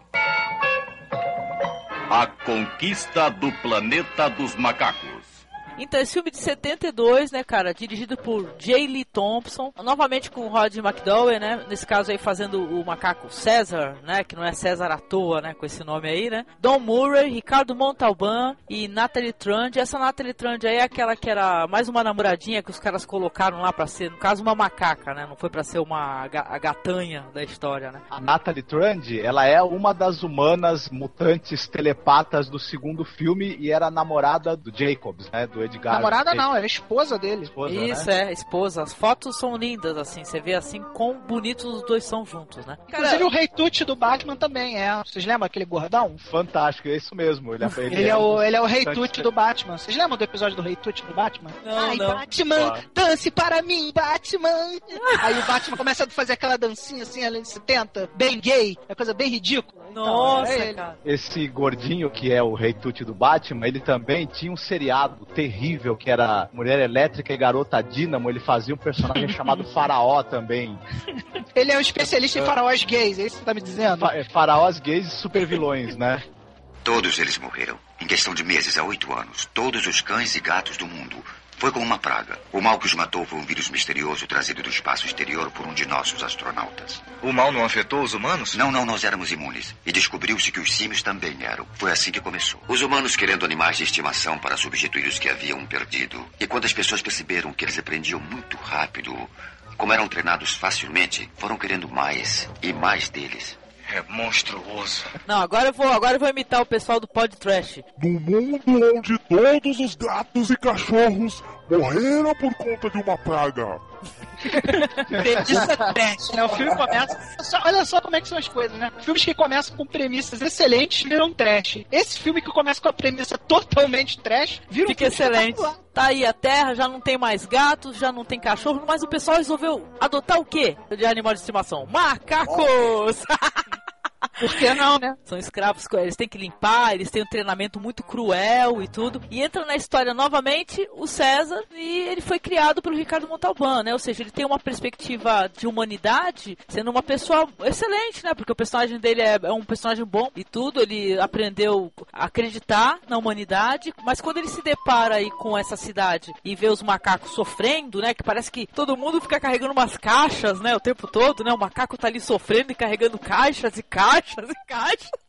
Desculpa, É, o- mas é hilário. Esse filme, esse filme é um filme que se chega mais próximo do filme que vai ser apresentado pra gente aí no nesse remake, né? Porque Aham. ele trata mais ou menos da mesma época, né? O, o filme que tá Isso. pra sair aí é relativamente ligado a esse filme 4, né? Como a, a Angélica falou na, na sinopse, é um mundo sem cães e gatos, mas é um futuro totalmente distópico, né? Que também traz um pouco da obra do Boulet, porque a, a cidade do Boulet lá, do, da obra é, Original. Original, né, também era um futuro distópico e controlado, né? E moderno. E os, é, e os macacos são totalmente escravizados, né? Uma cidade assim com umas curvas todas retas, assim, um negócio assim até meio expressionismo, assim. Eles arrumaram um condomínio de prédios que estava sendo construído ali do lado da Fox, né? Uhum. Eles alugaram ali, usaram esses cenários assim bem, assim quase nazistas, assim com roupas nazistas, trazendo um pouco do também da, da, da perspectiva do Pierre Boulet, né? É, cara, é um filme muito interessante, cara, muito interessante mesmo. E eu vou te dizer, esse é um filme que foi feito com 1,7 milhões de dólares, né? E que pelo dinheiro que foi gasto, cara, os caras fizeram um milagre aí. Ah, eu também concordo, viu? Porque apesar desse começo, assim, dessa explicação meio galhofa ali, que quem dá pra gente é o Armando, né? Que tá explicando pro César, mas explicando pra gente também, né? O que aconteceu. Eu acho que a partir dali começa a ficar muito interessante mesmo, né? Até a parte ali da- das brigas, né? E da contenda que vai haver nas ruas lá, isso aí foi baseado totalmente em, em situações reais, né? Por sinal, né? Então, eu acho interessante a ambientação que esse filme tem, apesar dessa, dessa, desse, dessa explicação inicial da morte dos cães e gatos ser dura de engolir, né? Mas é interessante que eh, se passa numa democracia, porque a gente vê que tem governador eleito, né? Mas uma democracia que ao mesmo tempo se parece muito com a ditadura, porque é um estado policial ao mesmo tempo, né? Tem muita polícia nas ruas porque eles voltaram a ter escravos. Que é justamente os macacos, né? É, e Big Brother, né? Parece que eles veem tudo, porque eles ficam o tempo todo nos falantes falando assim: concentração de macacos na ponte e tal. Macacos dispersem, por favor. Eles ficam falando, né? Isso, é, o pessoal, é, na verdade, é vigiado o tempo todo, os macacos e os seus donos também, porque os donos, os donos também podem ser responsabilizados por aquilo. E, e é interessante que, é, você mesma falou, faz alusão a, a. Tava tendo uns protestos estudantis na época que foram reprimidos com bastante violência, né? É bem essa coisa, é uma democracia, mas você reclamou mais do que você deveria, você vai apanhar igual na ditadura. Foi baseado na, num dos momentos históricos da história norte-americana, que é a Revolução Whites, né, de 1965, que era um movimento de- de direitos civis, né, norte-americano, que foram seis dias de protestos intensos e muito violentos, né? Muita brutalidade policial, muita gente sendo afastada com gás lacrimogênio, com canhão de água, aqueles canhões de, de água poderosos, né? É muita barbárie, muita violência. Inclusive, eu tenho um documentário aqui que ele faz referência às cenas filmadas no Planeta dos Macacos 4 com as cenas reais da rebelião, cara, é impressionante a, a, a, a similaridade dos dois, né? É claramente baseado nesses acontecimentos aí, imagens de arquivo disso, e é muito bacana você ver isso. São coisas que só a ficção científica permitem, né? Porque fora de um cenário de ficção científica, as pessoas não iam ter uma receptividade por essas imagens, né? É claro, com certeza. Ô, Treme, você falou o nome da, da revolta estudantil aí, é, eu, eu não entendi direito também porque não, não conheci, mas tem, tem alguma coisa a ver também com o movimento dos Panteras? Olha só, era uma, era uma rebelião de direitos civis, né? Então, praticamente todo mundo que estava reclamando ali com relação a direitos civis, como homossexuais, negros, de alguma forma apoiou essa, essa rebelião, né? Então, e era a população na rua mesmo, e nego baixando o cacete a população na rua mesmo. Os protestos mais violentos da história dos Estados Unidos, cara. Então, certamente tinha Pantera Negra na rua, tinha um monte de gente aí na rua aí, e certamente tinha gente envolvida aí nos Pantera Negra com certeza. É, então, porque a gente até vê o, o, cara mesmo que fica do lado dos macacos aí, ele é um negro, né? É a primeira vez que coloca um negro assim com, com destaque na série, não é? Esse filme, quando ele foi apresentado nos Estados Unidos, o movimento dos Panteras Negras é, corroborou o filme e, e, toda vez que tinha assim população negra que ia assistir filmes no, nos cinemas, eles aplaudiam o filme de pé. Inclusive o discurso final do Caesar, que teve que ser suavizado por ordem da Fox mais uma vez, é um discurso libertário, né? Porra, quando tem o discurso do Caesar, a comunidade negra em geral vai ao delírio, totalmente, né? É, os prejuízos dessa, dessa, dessa rebelião Whites aí ficou na casa de milhões de dólares aí. Tiveram mais, acho que tiveram 30 e poucos mortos, não sei quantos, mais de mil pessoas feridas e foi um, tipo, foi na Califórnia, né? Eu não sei exatamente que lugar da Califórnia, mas eu sei que foi na Califórnia. E ficou é, muito marcado na história dos Estados Unidos, né? Uma parte importante que não é muito falada é que se não tivesse ainda exploração para outro lugar, não teria acontecido essa invasão do macaco. Então é uma coisa, um conceito de ficção científica muito legal, que é por causa da viagem dele que acontece isso, né? Atenção, atenção, aqui é o comando vigia. Atenção, atenção. Dispersar concentração não autorizada de macacos na base da rampa 6. É interessante é, falar um pouquinho também da história em si, né? O Armando e o, e o, e o César o lá. Montalbán. É, o Armando e o César eles vão é, verificar ali a violência e tudo. O César acaba se manifestando, né? Falando assim, é, seus humanos desgraçados, né? E tudo, ele solta isso, né? E o pessoal repara que foi o macaco que falou. O Armando acaba assumindo que foi ele. Aí ele e o macaco se separam, né? E daí pra frente, então eles não vão mais se encontrar, porque é que nem o Tremer falou falou, a morte do Armando que vai acabar fazendo o César tomar essas atitudes todas aí, porque ele vai começar a se juntar com os outros macacos lá e fomentar essa rebelião. É uma cena linda, né? Porque você vê lá o César encostadinho no canto dele, sem poder se expressar, porque se as pessoas descobrem que ele fala, ele tá morto, né? E aí Chorando, ele né? assim numa, numa escada, assim, e ele fica assim totalmente solitário e, e oprimido, né? E ele chora, cara. É uma cena muito forte, assim, muito bonita de se ver. Cara, esse filme tem muito a dizer, cara. Pra mim é, é o filme da série, assim. É um dos filmes da série que tem mais conteúdo. E é impressionante que esse filme de muito conteúdo foi totalmente retalhado pela Fox. Assim. É horas e horas, assim. Eles consideram o filme violento demais, né? Violência extrema. E, cara, eles retalharam a obra de arte, cara. Eu, eu queria muito ver uma versão real, de ser uma versão do diretor disso aí. O filme sofreu muitos cortes, principalmente nas cenas da revolta mesmo, dos macacos e da tomada da cidade, né? Além do, do, do, do discurso final, que ele ia ter um tom muito menos conciliatório né? Do que acabou tendo. Inclusive o McDonald mesmo fala que ele prefere o personagem do Caesar do que o personagem do Cornelius, porque o personagem do Caesar tem muito mais a dizer, né? Ah, ele foi sim. obrigado a gravar algumas cenas a mais, pra, é, algumas linhas extras, né? algumas falas extras, pra ser colocado no final do discurso, né? Porque o discurso dele, final, é o, é o discurso da revolta total, de vamos nos levantar e vamos matar todo mundo, e aí a porra da Fox suaviza o, o discurso no final, fica até meio patético o final, né? Porque os Fica, macacos estão fica. prontos a matar, assim, aí eles voltam tal. Muda o tom Mas- totalmente. Mas não tira o valor do filme pra mim, não, cara. Pra mim é um filme espetacular ainda. Tal, ele não matar e tudo, ele fazer um discurso de paz no final de contas, né? Apesar de tentando lutar pelos direitos deles, né? Dos macacos. É, é a, é a turminha do deixa disso, né? Ele faz a turminha do deixa disso, né? Vamos trabalhar juntos. Só que isso é impossível no, na ótica do, do planeta dos macacos, isso é impossível. É uma a raça superior tem que eliminar a raça inferior, né? Isso é, isso é evolução, né? E aí, voltando naquele discurso lá que você falou do Lousy Human Bastards, quando o Caesar fala isso no meio da multidão, né? Isso é a inversão total de valores do filme 1, porque no filme 1, quem fala isso é o Charlton Heston, né? suas patas fétidas de cima de mim, seu macaco sujo!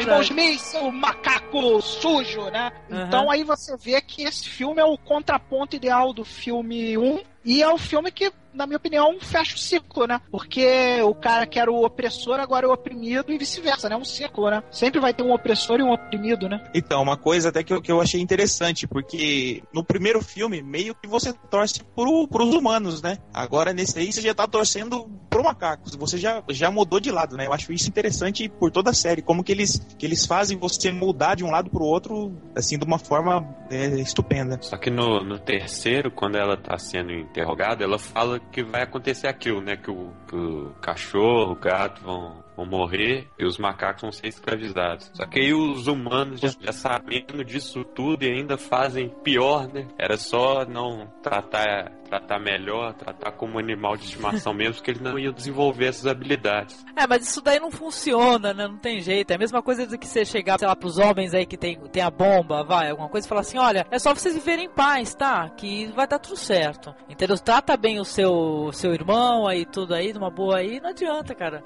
Mas contou exatamente como que ia acontecer. Premissa fast forward, né, cara? Não- tudo bem, eu sei, tive lá meu fast forward, sei o que vai acontecer, mas, porra, eu sou incapaz de mudar essa porra. Tudo caminha pro, pro que vai acontecer, né?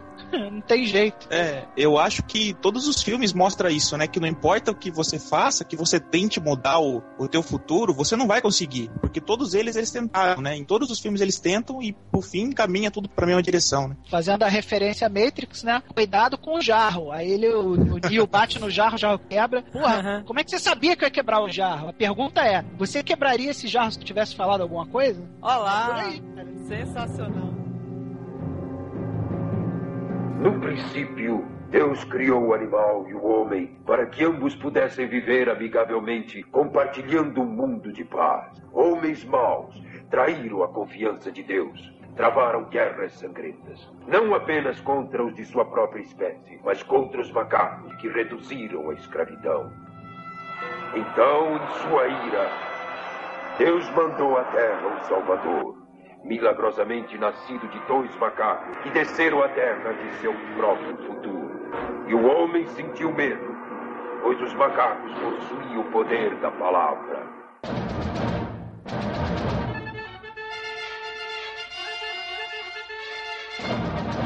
Vocês acharam o filme 3 ruim, cara? Esse filme é ruim, cara. O 5, puta que me pariu, cara. É pra fechar a franquia. Ah, eu vi né, aqui, cara? cara. O quinto filme, A Batalha do Planeta dos Macacos, Battle for the Planet of the Apes, ele saiu em 73 com direção de G. Lee Thompson também. O César ele funda uma colônia primitiva, né? Onde ele tem intenção de viver em paz ali com humanos, macacos, alguns humanos até dando aula, né, pros macacos e tudo, né? Tentam conviver em harmonia, apesar de estar uma tensão sempre presente ali, né? Porém, a casta ali dos gorilas, né? Eles não conseguem coexistir de maneira pacífica com os humanos, né? O filme começa até de maneira interessante, mostra ali os macacos tomando aula e tudo de um humano, né? Só que tem uma palavra proibida, né? Que eles acabam usando. Eu não achei tão ruim o filme. Tem um mérito grande, na minha opinião, que tem um discurso assim fantástico, assim, um monólogo do John Huston logo no começo do filme. É, então, o- esse personagem aí do John Huston é o, é o legislador, né? Que em inglês é o lawgiver, né? O cara que vai distribuir a palavra para as pessoas que virão, né? Que é a figura mítica que vai virar o grande cara do futuro aí, que foi o cara que conviveu com o Caesar, o grande, essas coisas, né? É, a, a premissa do filme é que o Caesar tirou os macacos das cidades, os humanos retaliaram, guerra atômica, é, sobreviventes vão pra colônia e mutantes se escondem embaixo da terra, estabelecendo o que a gente vai ver no filme 2, né?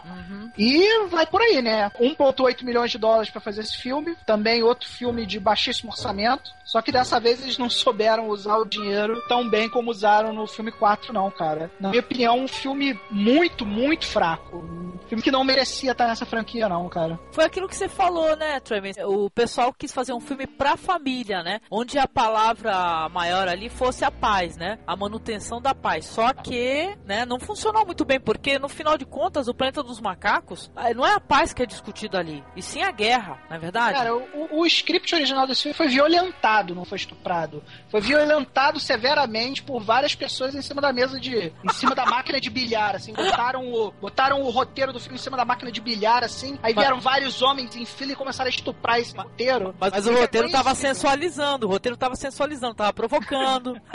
Roteiro, né? Mais uma vez, um filme que foi estuprado pela Ford, que queria o filme família, aquela história que a gente já falou aí umas quatro vezes, repetir pela quinta vez agora. Queremos um filme família, o script original era muito violento, foi cortado, estuprado. E aí eles chamaram um novo casal de roteiristas, né? Que era a John e a Joyce Corrington, que é os meus roteiristas do Omega Man, que eu gosto tanto, né? Eu falei várias vezes aí o filme do também do Charlton Heston, né? O filme 5 ele fala também sobre a, o porquê da, da morte dos cães e gatos, que foi em relação a uma nave de macacos que chegaram na Terra. Disseminou essa praga que os humanos eram imunes, que na verdade era a nave do Cornelius e da. Qual é o nome da outra? Da Zira. Zira. Isso, era uma nave do Cornelius e da Zira, que deu a, a entender. Ao menos esse me explicou de onde vieram aqueles telepatos estranhos. é a única, única coisa que serve nele. É, o Caesar foi suavizado com a paternidade, né? O Caesar tem um filho lá, né? Aí apresenta um Caesar muito mais conciliador, pacificador do que no filme 4. É, tem todo aquele esquema do, dele adorar o filhinho dele, fazer tudo pro filho dele, né? Legal é a dicotomia da batalha, né? Que é a, a real batalha pelo planeta dos macacos não era aquela batalha horrorosa do final do filme, né? Que os humanos chegam lá de tanque e, e ônibus, Ônibus né? escolar. ônibus escolar, aquela coisa patética, muito mal filmada, com um orçamento ridiculamente baixo, a batalha horrorosa, assim, das, das cenas mais tristes do cinema, assim. Você vê o que foi Ah, eu, não, eu não achei tão ruim assim. Porra, é ruim demais, Angélica. Não, ela é, um, é um filme pobre, assim. Quanto, parece que quanto mais filme tinha, menos grana havia. Eu acho que o pessoal se virou com o que tinha. Se fosse hoje em dia, o pessoal não conseguia, Tremer. O pessoal não conseguia. Hoje em dia, se o pessoal desse uma micharia assim, eles não conseguiam produzir. O estúdio tava opinando demais, não tava dando a liberdade pro pessoal poder trabalhar. Mas, ao mesmo tempo, com um pouco de grana que, que os caras tinham, eles conseguiam desenvolver um bom roteiro. Vai tentar fazer isso hoje em dia, entendeu? Fora casos isolados aí, é muito raro, cara. É, eu entendo tudo isso que você falou, Angélica, mas eu sinto uma tristeza tão grande, assim, de ver a minha franquia de ficção científica preferida, que é, É acabar dessa forma tão tosca que eu fico, eu fico até revoltado, cara. É, não precisava ter os cinco, talvez, né? Apesar que tem uma É. discussão interessante no filme, gente. Pô, vamos lembrar aí, foi até a frase inicial de alguém aí: macacos não matam macacos, né? Macacos não matam macacos. No final, o que, que vai acontecer? Eles vão mudar esse discurso, é ou não é? Alto, matou. Alto quebrou nossa lei mais sagrada. Matou uma criança.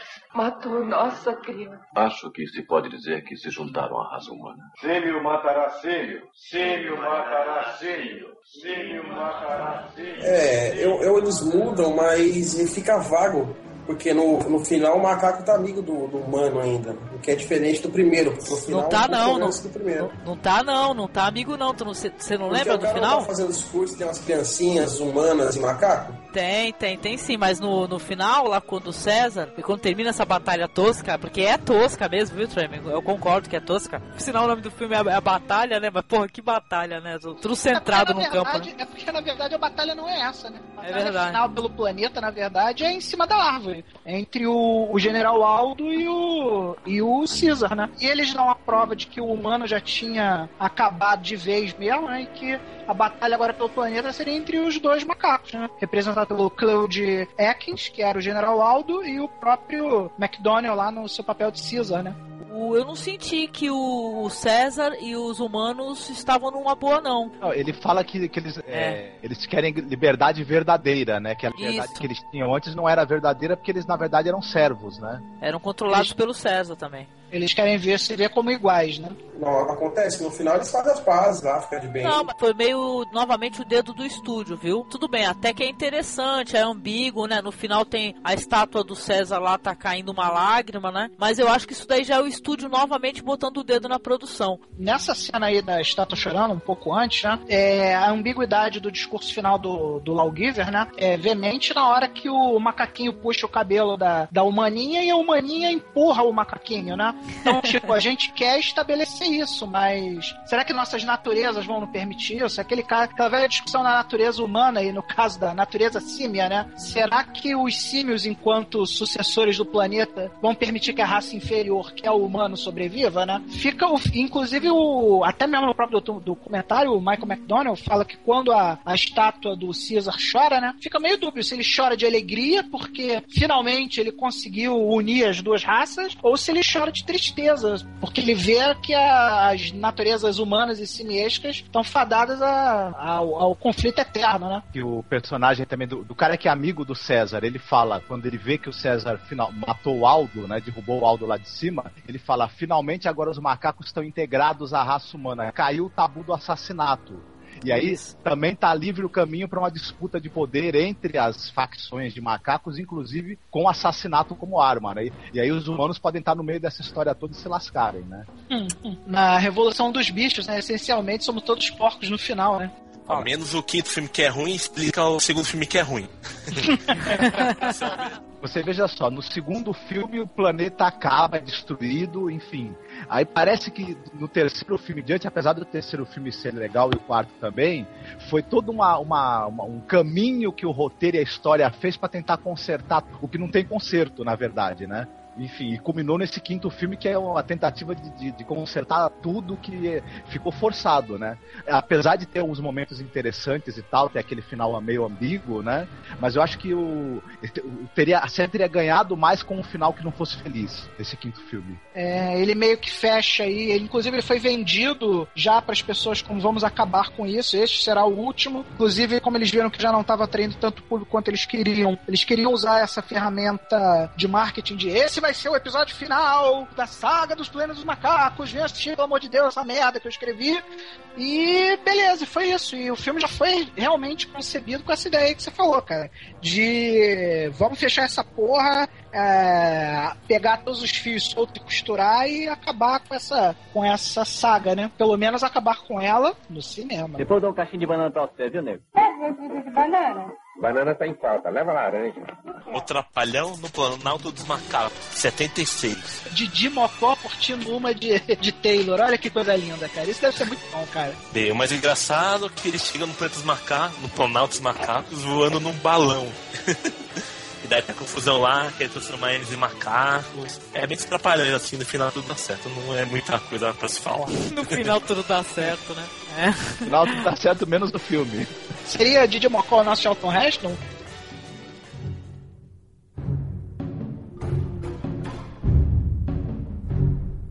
Falar do filme aí do Tim Burton, filme de 2001, cara. Tinha dinheiro, tinha um nome conhecido, tinha vários atores excelentes, mas porra, que filme sem noção, que pegou a história toda, ou aquele discurso assim libertário, filosófico, e jogou pro chinelo, né? Esse filme é todos eles misturaram no liquidificador, pegaram a parte ruim e fizeram.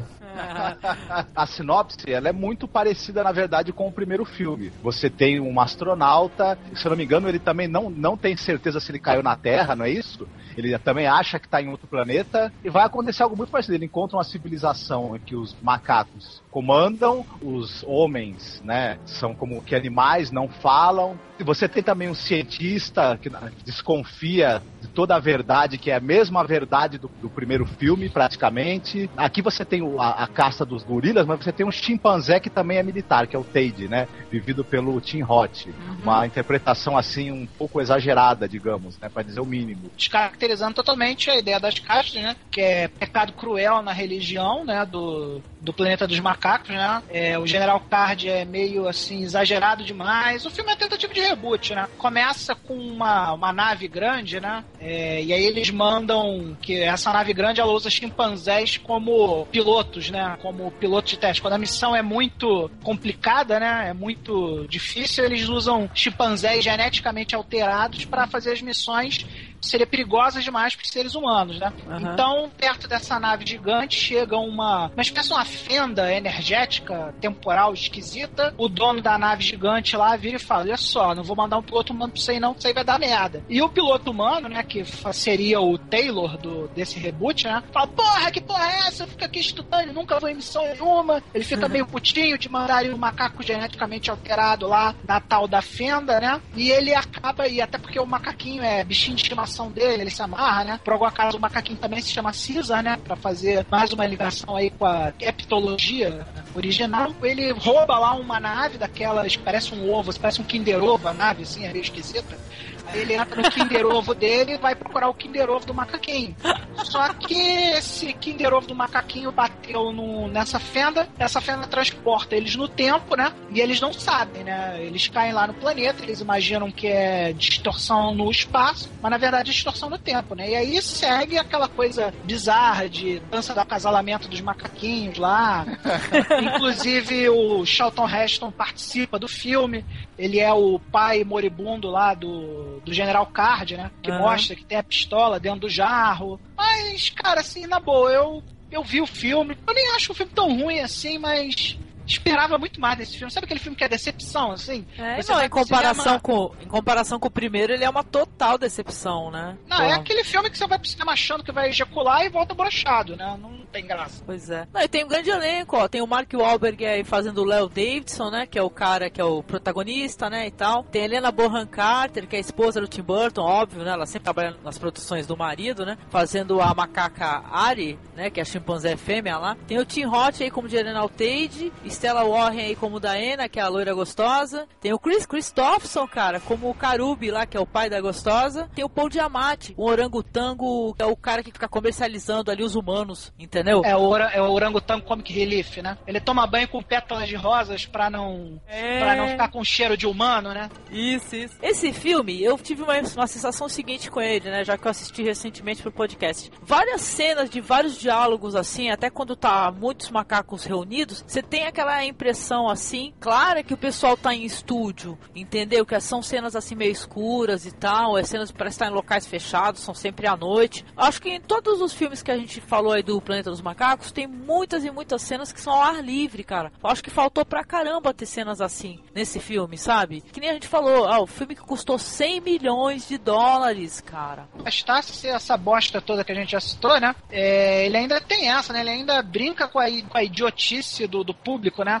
Que tem aquele lance do Kalimar, lembra? Que eles chegam naquele estúdio mal feito lá, aí tem assim, Kalimar, né? Vamos pra ruína do Kalimar. Aí quando eles chegam lá na ruína do Kalimar, alguém resolve tirar a poeirinha, né? Aí aparece Caution Live Animals, né? E dá a entender que a gente é que criou a raça dos macacos mutantes que dominarão a Terra, né? Pela nossa incrível engenharia genética. Uh, uh, uh, podre. O filme tinha potencial, né? Se tivesse talvez um outro protagonista e uma outra maneira de, de lidar com o roteiro, né? Uma maneira mais inteligente. Eu achei que foi um grande erro aí do Tim Burton aí, porque ele tem alguns acertos aí, mas esse foi um erro pra variar homérico também. Eu acho também que outro problema desse filme é que ele, quem, pra, principalmente pra quem assistiu a quintologia original, ele não traz praticamente nada de novo, né? Ele recicla as mesmas ideias, muda uma coisa aqui, outra ali, enfim. É, faz uma proposta de um final também que não é feliz, mas forçado até dizer chega, né? Era o que eu ia te dizer. O macaco chegando no Kinder Ovo na hora que a merda voa, né? E ele chegando assim, todo mundo, salve macaco, ele é o macaco. E o cara lá vai, vai pega o macaquinho pela mão, né? Francamente, né? A cena, a cena que a macaca lá,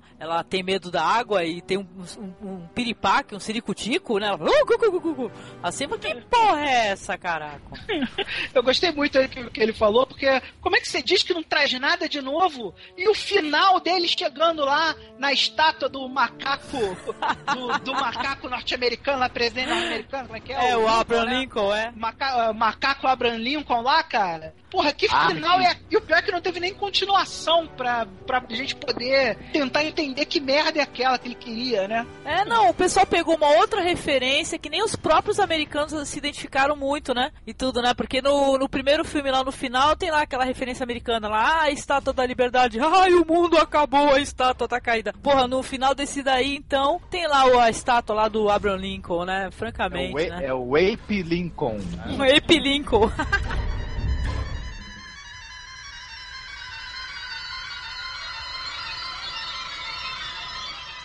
E aí, quem é que chegou a conhecer essa série aí do Planeta dos Macacos aí que o pessoal critica bastante? Eu vi todos os 13 episódios, todos eles. É, é. foi uma série que saiu em, saiu em 74, né, cara? Também tinha o Rod McDowell, né? Foram 14 episódios e já tem outros protagonistas ali, né? Então, essa série aí o pessoal também critica bastante por causa das maquiagens, né? As próprias maquiagens o pessoal não investiu muito, mas isso também já aconteceu a partir do filme número 2, né? Foram umas maquiagens bem mal feitas e tal, né? Mas o, a história é praticamente a mesma, né? O pessoal não fugiu muito do roteiro original, né? É, foge bastante do, do roteiro original, sim, porque a série ela é tipo assim: é, o Waiter Jacobs ele morreu, né? Aos 51 anos de ataque cardíaco, né? Então, saga ficou meio órfã, né? E foi parar nas mãos do, dos executivos lá da Fox lá. E o nego falou: pô, vamos transformar essa parada aí numa série de televisão, né? Aí começaram a fazer, só que o, a série era claramente voltada para criança, assim, tipo, tudo assim, de visão política, tudo que você pudesse botar assim uma camada de inteligência na série, tudo foi absolutamente esquecido, assim, e se tornou uma aventura para crianças de idade de idade escolar assistirem na sua casinha com seus amiguinhos, poderem discutir no recreio, né? Então a série era essencialmente o incompetente General Urco, que vivia correndo atrás dos dois protagonistas, né, que eu não lembro o nome agora deles, e prendia eles, eles escapavam, aí eles trocavam tapa com um gorila qualquer genérico, é, voltavam, aí na semana seguinte eles eram presos de novo, escapavam de novo e trocavam tapa com outro gorila qualquer. E era isso, era uma grande desculpa para mostrar macaquinhos na tela, cara. Hum. Pois é, pois é. Não, mas tipo, eu, quando eu disse assim que o pessoal não fugiu da história original, que é novamente, o que eu tô querendo dizer é que novamente os macacos são a, a liderança, dominaram o planeta, os, os humanos chegaram ali, caíram ali por acaso no meio da história e vão se ferrar várias e várias e várias vezes, né? É, os pois é. protagonistas é. eles são a, ter a terceira missão de resgate, né? Porque eles também vão para lá na premissa de resgatar as naves anteriores, né? Como foi o nosso querido James Franciscos, né? Eles caem bem antes da época dele dele, né? Na verdade, acho que eles caem bem depois, porque a época do, do James Francisco, acho que era 2.500, e a época que eles caem era 3.050, algo assim. Ah, no post eu vou colocar a linha do tempo, porque eu tô com a linha do tempo aqui pro pessoal não se perder, né? Tem essa parada aí, né? O pessoal se perde um pouquinho. O que, que aconteceu quando, né? Exatamente, né? É interessante que a primeira nave não foi não voltou, a segunda mandaram a segunda foi não voltou, mandaram a terceira. Só falta um, um dos macacos pegar o, o comunicador da nave e falar: mandem mais naves, né? Mas peraí, você tá enganado. A primeira nave foi e voltou. Ah, Só que ela voltou com o Cornélio, com a Zira e com o é verdade, o, verdade. Lá o Sam Minel, lá, que eu não lembro como é que era o nome do personagem. Esse moleque é o moleque que não aguentou, né? Ele, ele que pediu pra morrer, né? Pede pra é, sair, pediu, pede pra sair. Pelo amor de Deus, eu não aguento mais ficar maquiando três horas. me mata, me mata. Deu o roteiro do filme completo durante as filmagens. Ele já tinha aceitado o papel. Quando ele leu, ele falou: Não, eu quero sair. Essa única temporada foi repetida 50 vezes. É, exaustão. Modelo, é, exaustão. modelo Chaves, né? O que Sim. a gente tem de interessante falar dessa, dessa série é que ela fez aquele movimento Go Ape, né? Que é um movimento que eles fizeram pro lançamento dessa série que a Fox fez, que voltou todos os cinco filmes em sequência pros cinemas, já. Então você ia lá, pagava o ingresso e via os cinco filmes em bateria incessante, né? Tipo, Olha. assistia tudo de uma vez, numa sentadona só. E o, uma coisa interessante também da série, que é a série que muita gente acredita aí como o Guerra nas Estrelas, como o inventor do marketing, do, do, do cinema, de comprar bonequinho, comprar aviãozinho, essas coisas. Isso é mentira. A série de ficção científica que iniciou isso foi o Planeta dos Macacos, justamente nessa promoção da Fox aí da série, do Go Ape, né? Que você tinha muito material promocional para você comprar, né? Você tinha bonequinho da Amigo, que era como se fosse a Hasbro hoje em dia, né? Que fazia os bonequinhos de action figure, você tinha lancheira, você tinha saquinho de vômito, você tinha é, você tinha lata de lixo, tudo do Planeta dos Macacos, né? Assim, o primeiro estouro de merchandise de filme não foi o, o Guerra Guerra nas Estrelas, foi o Planeta dos Macacos, né? Eu acho que o Planeta dos Macacos também estreou outra coisa, gente. Estreou a mania das continuações, né? E tal, né? Porque eu acho que até então não tinha um zilhão de continuações descaradas, assim. Da... Tanto que o pessoal ficou perturbado na época com essa parada de, ah, tem que fazer mais um filme, ah, tem que fazer mais um filme, o que, que a gente vai fazer? Não. É, agora os filmes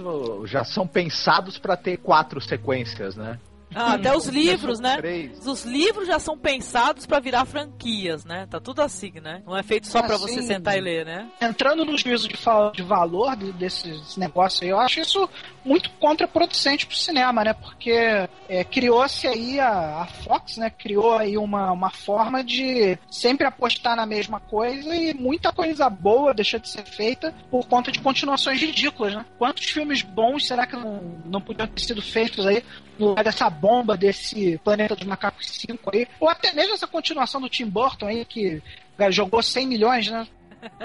Eu acho também que esse filme do, do Planeta dos Macacos do Tim Burton, ele é um marco na, na, na, decadência criativa dele também. Daí pra frente eu acho que ele só afundou, né? Cara, e outra coisa também que a saga gerou foi o desenho, né? Que é, se chamava de Volta ao Planeta dos Macacos. É, em 75, né? Não assisti nenhum episódio, só dei uma olhada assim muito por cima, mas dá para perceber, por exemplo, que tem o traço, o mesmo traço do Johnny Quest, né? Que é um traço assim bem simples assim, mas até um traço interessante, né? Cara do Roger Bannon. Cara, a série animada é muito melhor que a série live action. Muito melhor mesmo. Inclusive, traz bastante da obra do Pierre Boulet. Você já tem aí macaco dirigindo carro, macaco dirigindo avião. Uhum. É, você já tem aí, você já vê lá uma série de coisas. Também é uma série assim que não dá pra se esperar muita coisa, mas é bem melhor que a série live action, assim. É bem mais fiel ao livro. Bem mais é, fiel ao livro. É fiel mesmo, bem mais fiel ao livro. Ele junta elementos dos filmes, da série, e junta tudo numa só coisa. Por isso que achei ele mais interessante. Se você vai gastar aí seus parcos tostõezinhos, não compre a série live action, compre a série animada. É bem melhor. É. E outra coisa, no Brasil também, isso daí gerou, obviamente, o planeta dos homens, né? E aí, que tinha o macaco tá certo, hein? Uma parada assim, que tinha. A abertura era uma mulher saindo de uma banana, eu achava divertido pra cacete. Ainda mais que tinha uns personagens assim, até não relacionado ao tema do podcast, mas eu me divertia. Que tinha aquele que falava assim, é, como é que é?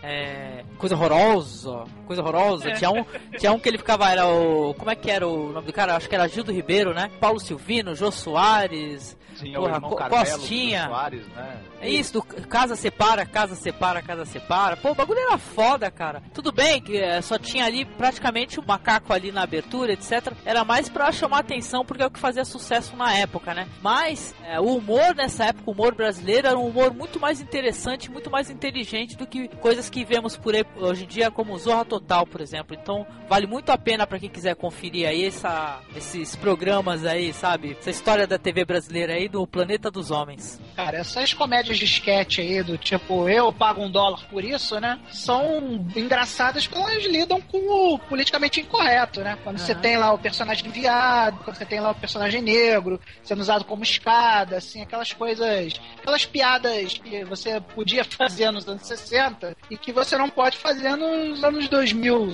entendeu? É por isso que a comédia de sketch hoje é tão vagabunda. Você vê aquela sketch lá tão sem graça, mas justamente porque você não pode usar os temas controversos, né? E É o Planeta dos Homens era, era politicamente incorreto até dizer chega também, né? Take your stinking claw off me, you damn dirty ape!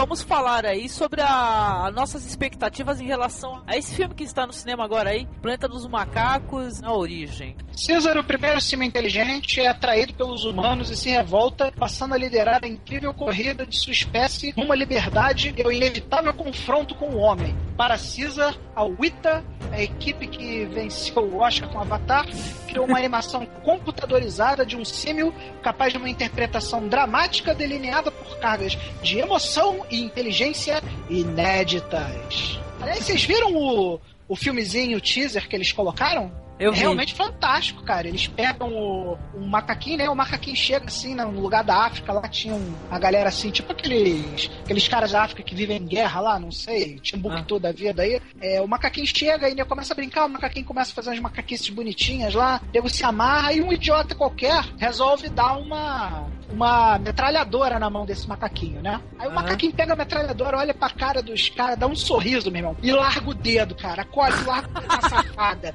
Cara, ele começa a tirar, nego sai correndo. É muito maneiro o filme, cara. Muito maneiro. Então, esse filme novo aí, ele, ele mais uma vez, o pessoal utilizando o Andy Serkis é, pra fazer os movimentos do macaco, né? O cara tá se tornando especialista, né? Em captação de movimentos ali. O pessoal usa, né? Os movimentos dele. Já usaram no King Kong, né? Lá do Peter Jackson. Achar que é um macaco que interpreta o Andy Serkis. Tem o James Franco, né? Os macacos são todos feitos em CGI, cara. Eu dei uma assistida assim no trailer e tal. Ah, eu achei que vai ser interessante. Assim, a minha, a minha expectativa do filme eu ainda não vi. Eu pretendo assistir essa semana. Tá na minha lista aí de idas ao cinema. É que a gente vai ver um filme próximo do filme 4, mas com uma visão mais bulê da coisa, né? É, você vê um filme mais próximo da obra original dentro do que foi escrito e colocado pelo, pelo próprio Pierre Boulet, né? Assim, o Viral eu achei espetacular, achei muito maneiro. É um filme que não vai se preocupar muito, assim, na minha visão, em dar explicação para as coisas. Os macacos simplesmente vão evoluir, ponto. Cara, eu aguardo um bom filme. Eu tô levando... Espero não ser decepcionado, mas eu espero um bom filme. Tem outro viral também que rodou aí na internet aí, que foi do macaco tirando foto dele mesmo, né? Vocês viram? Espetacular também, muito bom. O macaco tem, teve nego que levou a sério esse viral e divulgou. Porra, tem, esse macaco tá fotografando melhor que muito humano por aí. Não era, era um viral, tá, gente? Não era verdade, tá? Pessoas.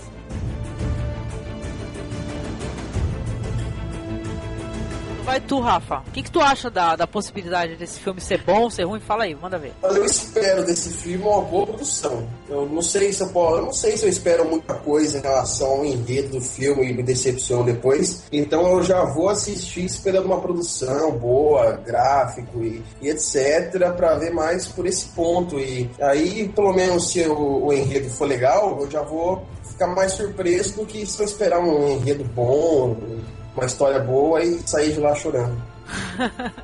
Deixa eu ver, tu vai, tu vai com alta ou baixa expectativa final? Eu vou com média baixa expectativa em relação à, à história do filme. Aham. Mas eu vou com uma alta expectativa em relação ao que eu vou ver, aos gráficos, essas coisas todas assim. Mas tu compra a ideia aí do ma- dos macacos aí em CGI? Eu compro. Eu compro, a gente já tá em 2011, né? Não tem como ficar fazendo a mesma coisa sempre. Certo. Fala você, Barão, o que, que a gente pode esperar ou não? Bom, quando eu vi o trailer dele, fiquei fascinado. Só que eu só tinha assistido do Tim Burton até o momento. Mas agora que eu revi o- os outros, revi não, né? Assisti pela primeira vez todos os outros filmes e vi que esse que, que saiu agora, que ele é talvez aí o, o- remake do número 4, que pra mim é um dos melhores filmes da, da série, eu fiquei com certo medo. Eu acredito que eles não vão conseguir colocar a mesma carga política, só que pelo trailer parece que eles conseguem colocar a mesma carga emocional. Principalmente ali a hora que parece que é o, é, é o pai do cientista que acaba criando esse macaco, né? E o cientista tá brigando com, com o pai dele e esse macaco toma as dores e vai defender o cara, né? Então parece que aí essa carga emocional eles, eles vão conseguir manter. Pelo menos foi o que o trailer passou. Eu acho que vai ser que vai ser algo legal, algo bom, que espero que seja pelo menos melhor que o do Tim Burton, que não é difícil, né? Mas pelo menos que, que incentive as pessoas a, a procurar a série antiga. Ah, isso que é importante, né? Com certeza. Fala você, Edu. Eu tô com expectativa alta, o trailer é muito bom e acho que o roteiro vai tratar melhor o início do, do como aparecer o macaco no planeta que vão até dominar a população normal do- dos seres humanos. Então, pelo trailer, pela produção, pelos atores, eu tenho certeza que vai ser um sucesso e sendo esse sucesso, ele vai fazer outras continuações que tudo que teve de errado na série original, nas continuações, vai ser tudo arrumado. Espero que isso aconteça. Opa, vamos ver, né? Temos um otimista aqui, né? É, não, o Edu é super otimista em relação às produções recentes aí, né? Tem que ser, né? Senão acaba não indo ao cinema, né? Fazer o quê? É. Pois é. Vai você, Marcos. Olha, eu acho que realmente deve ser melhor do que o filme do Tim Burton, com certeza. Eu acredito que até tá, em termos de premissa ele é mais interessante. Eu gosto muito do quarto filme da série, né? E como esse filme ele tem uma relação, né? É quase que uma, que uma releitura do quarto filme, talvez seja algo bom, sim. Quanto aos macacos serem CGI, depois do King Kong, do Peter Jackson e do Gollum, né? Eu, eu até consigo acreditar que uma criatura feita em CGI possa ser convincente. Então, ainda mais tendo o Andy Serkis envolvido. Então eu tenho, eu tenho uma expectativa boa, assim. Não, não talvez nada que vá superar o primeiro filme, o impacto e a profundidade que o primeiro filme tem, mas com certeza acho que vai ser melhor do que o do Tim Burton. E pode até, como o Eduardo falou, trazer uma nova franquia aí. O que aí eu já não acredito que vai dar muito certo a partir do segundo, que vai ser algo muito bom. Vamos lá então, considerações finais sobre uh, Planeta dos Macacos, né? Como é que foi isso, essa experiência? Reassistir os filmes para gravar um cast. Tá, vamos começar com o Tremen. Manda ver, querido. Considerações finais. Cara, eu adorei gravar aqui com vocês. Como sempre, né? Eu adoro gravar o, o Masmorra, porque dentro aqui do, do Masmorra Cast eu posso não ser trash, né? Posso falar de coisas efetivamente boas, uhum. coisas que eu curto, e não tem nada que eu curta mais do que Planeta dos Macacos. Sou super fã da série. O filme 1 eu já assisti aí na casa das 100 vezes, facilmente. Eu compro. Toda vez que eu troco de tecnologia, o primeiro filme que eu compro é o Planeta dos Macacos. Eu comprei o VHS, comprei o DVD, comprei agora o, o, o Blu-ray. Eu tenho amor por essa franquia. Gosto muito. Espero que, que muito mais que macacos em CGI apareçam aí no, no filme novo apareçam personagens marcantes, como foi o Dr. Zeus, como foi Zira, como foi Cornelius, como foi o Armando,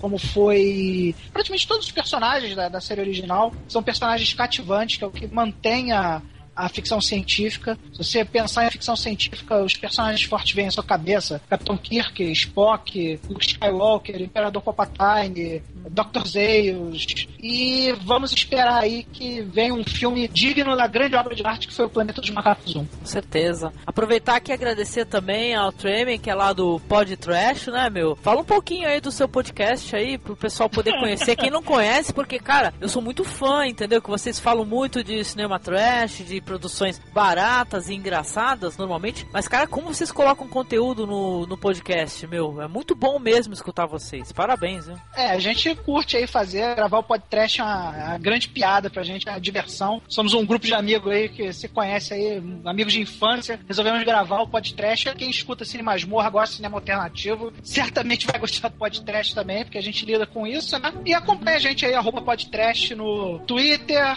www.td1p.com aí, para achar a gente. Me acompanha aí no, no Twitter também, arroba Tremien, que eu dou umas dicas de cinema aí legais, assim. Agora entrei na vibe de construir a pirâmide do filme trash. Todo dia eu tô dando aí uma dica de filme que de alguma forma inspirou o trash no cinema aí. Vale a pena. Obrigadão aí pela oportunidade, Angélica. Ó, oh, eu que agradeço, viu? Foi maravilhosa a sua participação. Valeu, viu? Olha, Planeta dos Macacos, o primeiro, um dos melhores filmes dos anos 60, uma das melhores ficções científicas de todos os tempos em todos os sentidos, tanto no, no, na, no seu roteiro, na sua história, nos personagens marcantes, o Zayos, a Zira, o Cornelius, o próprio Taylor também, que é um personagem fantástico, então, excepcional, é, é obrigatório para quem gosta de bom cinema, quem gosta de ficção científica. Não pode, quem não assistir essa nova, essa nova é, garotada aí que vai assistir o, o Raise of the Planet of the Apes, espero que eles tenham vontade de conhecer o filme original e tal. E a série em si, eu acho que as continuações, apesar do problema orçamentário aí, da, da avacalhação, né, toda da Fox, ela tinha roteiros interessantes. Todos os filmes têm momentos bacanas,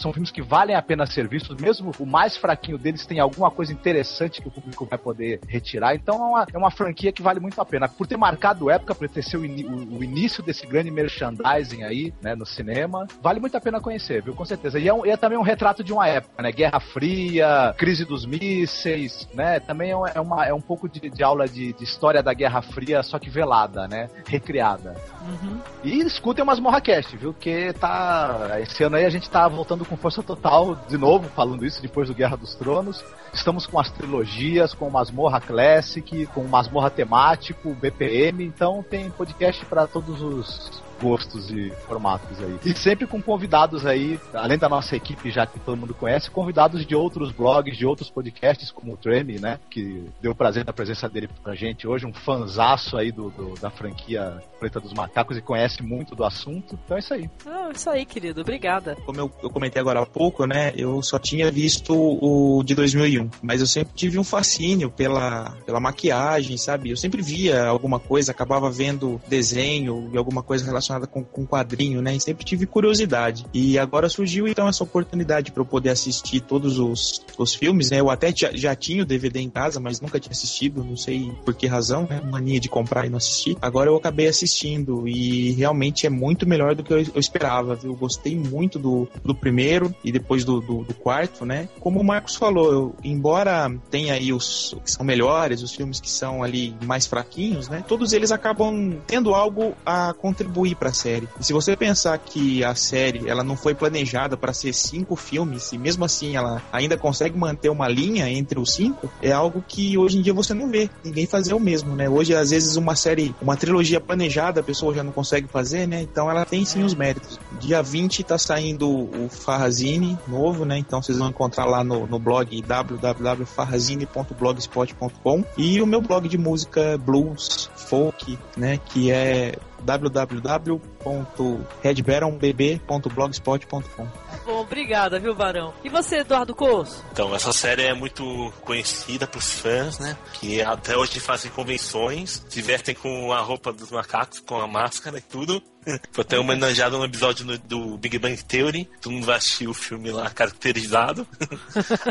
filme de ficção maravilhoso, apesar de ter uns melhores e outros piores. Renderam algumas outras coisas como a série e desenho. Desenho eu recomendo bastante, mas a série é mais curiosidade. Tem umas lutas tipo Capitão Kick, que sai lutando com os monstros assim. é engraçado.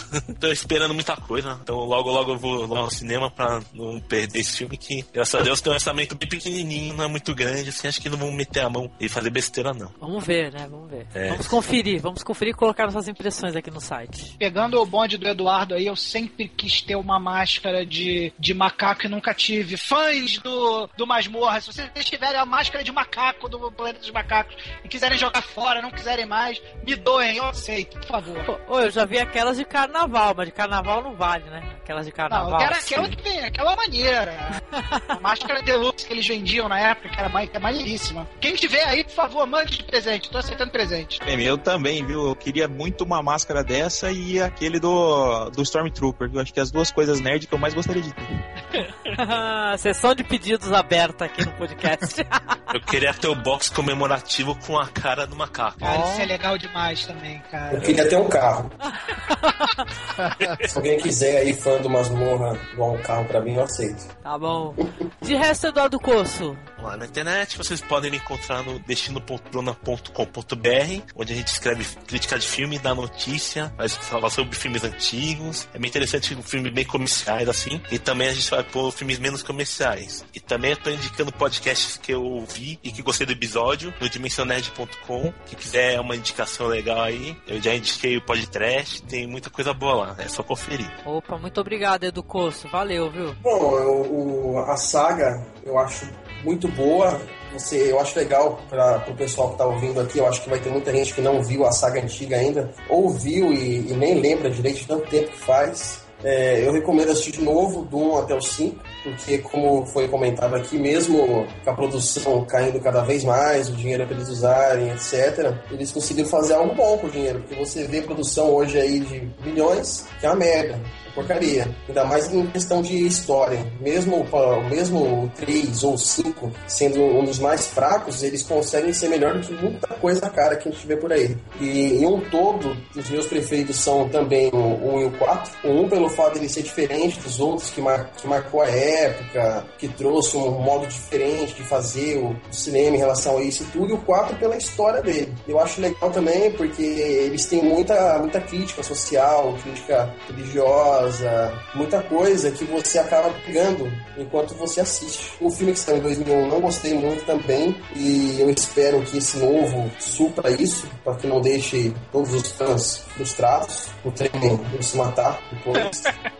Né? E, e é isso aí. Recomendo assistir, recomendo você comprar. Se for comprar uma coisa do Preço Macacos, compre no nosso link que está no post. Eu vou comprar pelo link do post uma cama elástica pra botar no meu playground. Assim, quando eu pular da janela, quando o filme for uma merda, eu pelo menos.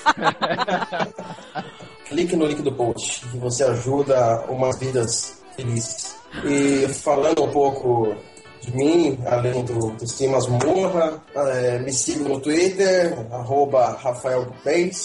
É, ainda tem meu Tumblr de Pinaps, que é o rafabas.com. Muito bom, tenho acompanhado. Esse, esse eu acompanho muito bom. Inclusive saiu uma muito bonita essa semana. É, né? Cheguei até a dar retweet, muito legal. Link no post, vai ter link no post do Tumblr do Rafa, de Pinaps. Tumblr do Rafa também tem meu, meu blog de contos e crônicas e etc, que é o entrepedaços.blogspot.com. É um, um blog simples, com, com contos e crônicas rápidas, assim, pra você ler em 5, 10 minutinhos e acabou. E é isso aí, acessem o fórum da, do Cine Masmorra, que é fórum.cinemasmorra.com.br. Acessem cada vez mais Cine Masmorra, além de podcast, tem resenhas de filmes, tem novidades e muita coisa boa ainda que vai vir. Opa, obrigada, Rafa. Então, é, o Daniel Volpone que estava conosco aqui, ele infelizmente saiu, né, e tudo, teve um problema aí, acabou tendo que sair do podcast, mas a gente já deixa aqui o nosso agradecimento pela participação dele, né, e quanto a mim, assim, foi uma excelente, mesmo, uma maravilhosa experiência de assistir todos os filmes, né, eu até dei uma olhadinha no, nos desenhos, um pouquinho na série e tudo, mas na verdade foi bem legal assistir os filmes do Tim Burton. Eu já não tinha gostado na época que ele saiu, reassisti pro podcast também não gostei, mas eu gostei bastante dos filmes, obviamente o primeiro, né, é o mais é, foda, né, o mais legal assim. Mas eu acho também que as continuações foram interessantes de certa maneira, até porque o pessoal nessa época tinha uma outra maneira de, de discutir certas questões, é com um pouco mais de inteligência, entendeu? E acreditando que as pessoas são inteligentes, né? Aposte na inteligência das pessoas, né? O filme, por sinal, acho que todos os filmes discutem discutem, além disso, né, discutem o maior vilão que no fundo é isso, é a inteligência. Homens inteligentes, macacos inteligentes e por aí vai, né? Foi bem legal mesmo. E falando do site aqui, né, agradecer a todos os presentes aqui na gravação. Só digo assim para você, se você quiser nos mandar um e-mail, por favor, mande um e-mail para contato@cinemasmorra.com.br. Por favor, retweet. Continuaremos aqui falando de cinema sempre, chamando gente legal aí como Tremen aí do podcast, tá? Obrigado, obrigado. Não Foi um prazer imenso gravar com essa galera e a experiência de, de assistir o novo filme aí, eu logo vou ter. Aí a gente coloca aqui no site o que, que a gente achou, ou a gente grava um podcast falando aí, um BPM. Pronto? Valeu, galera! Terminar então aqui recomendando para vocês, tá link aí no, no post, um excelente vídeo do YouTube aí que nós procuramos aí no meio dessa pesquisa sobre macacadas e afins, falando sobre isso, o homem esse macaco. Clique aí, tá no post. Checa aí que é bom o negócio. Abraço, gente. Isso, Falou. Abraço. Se você comentário meu é porque eu pulei da janela. Todo mundo terminando com barulhinho de macaco.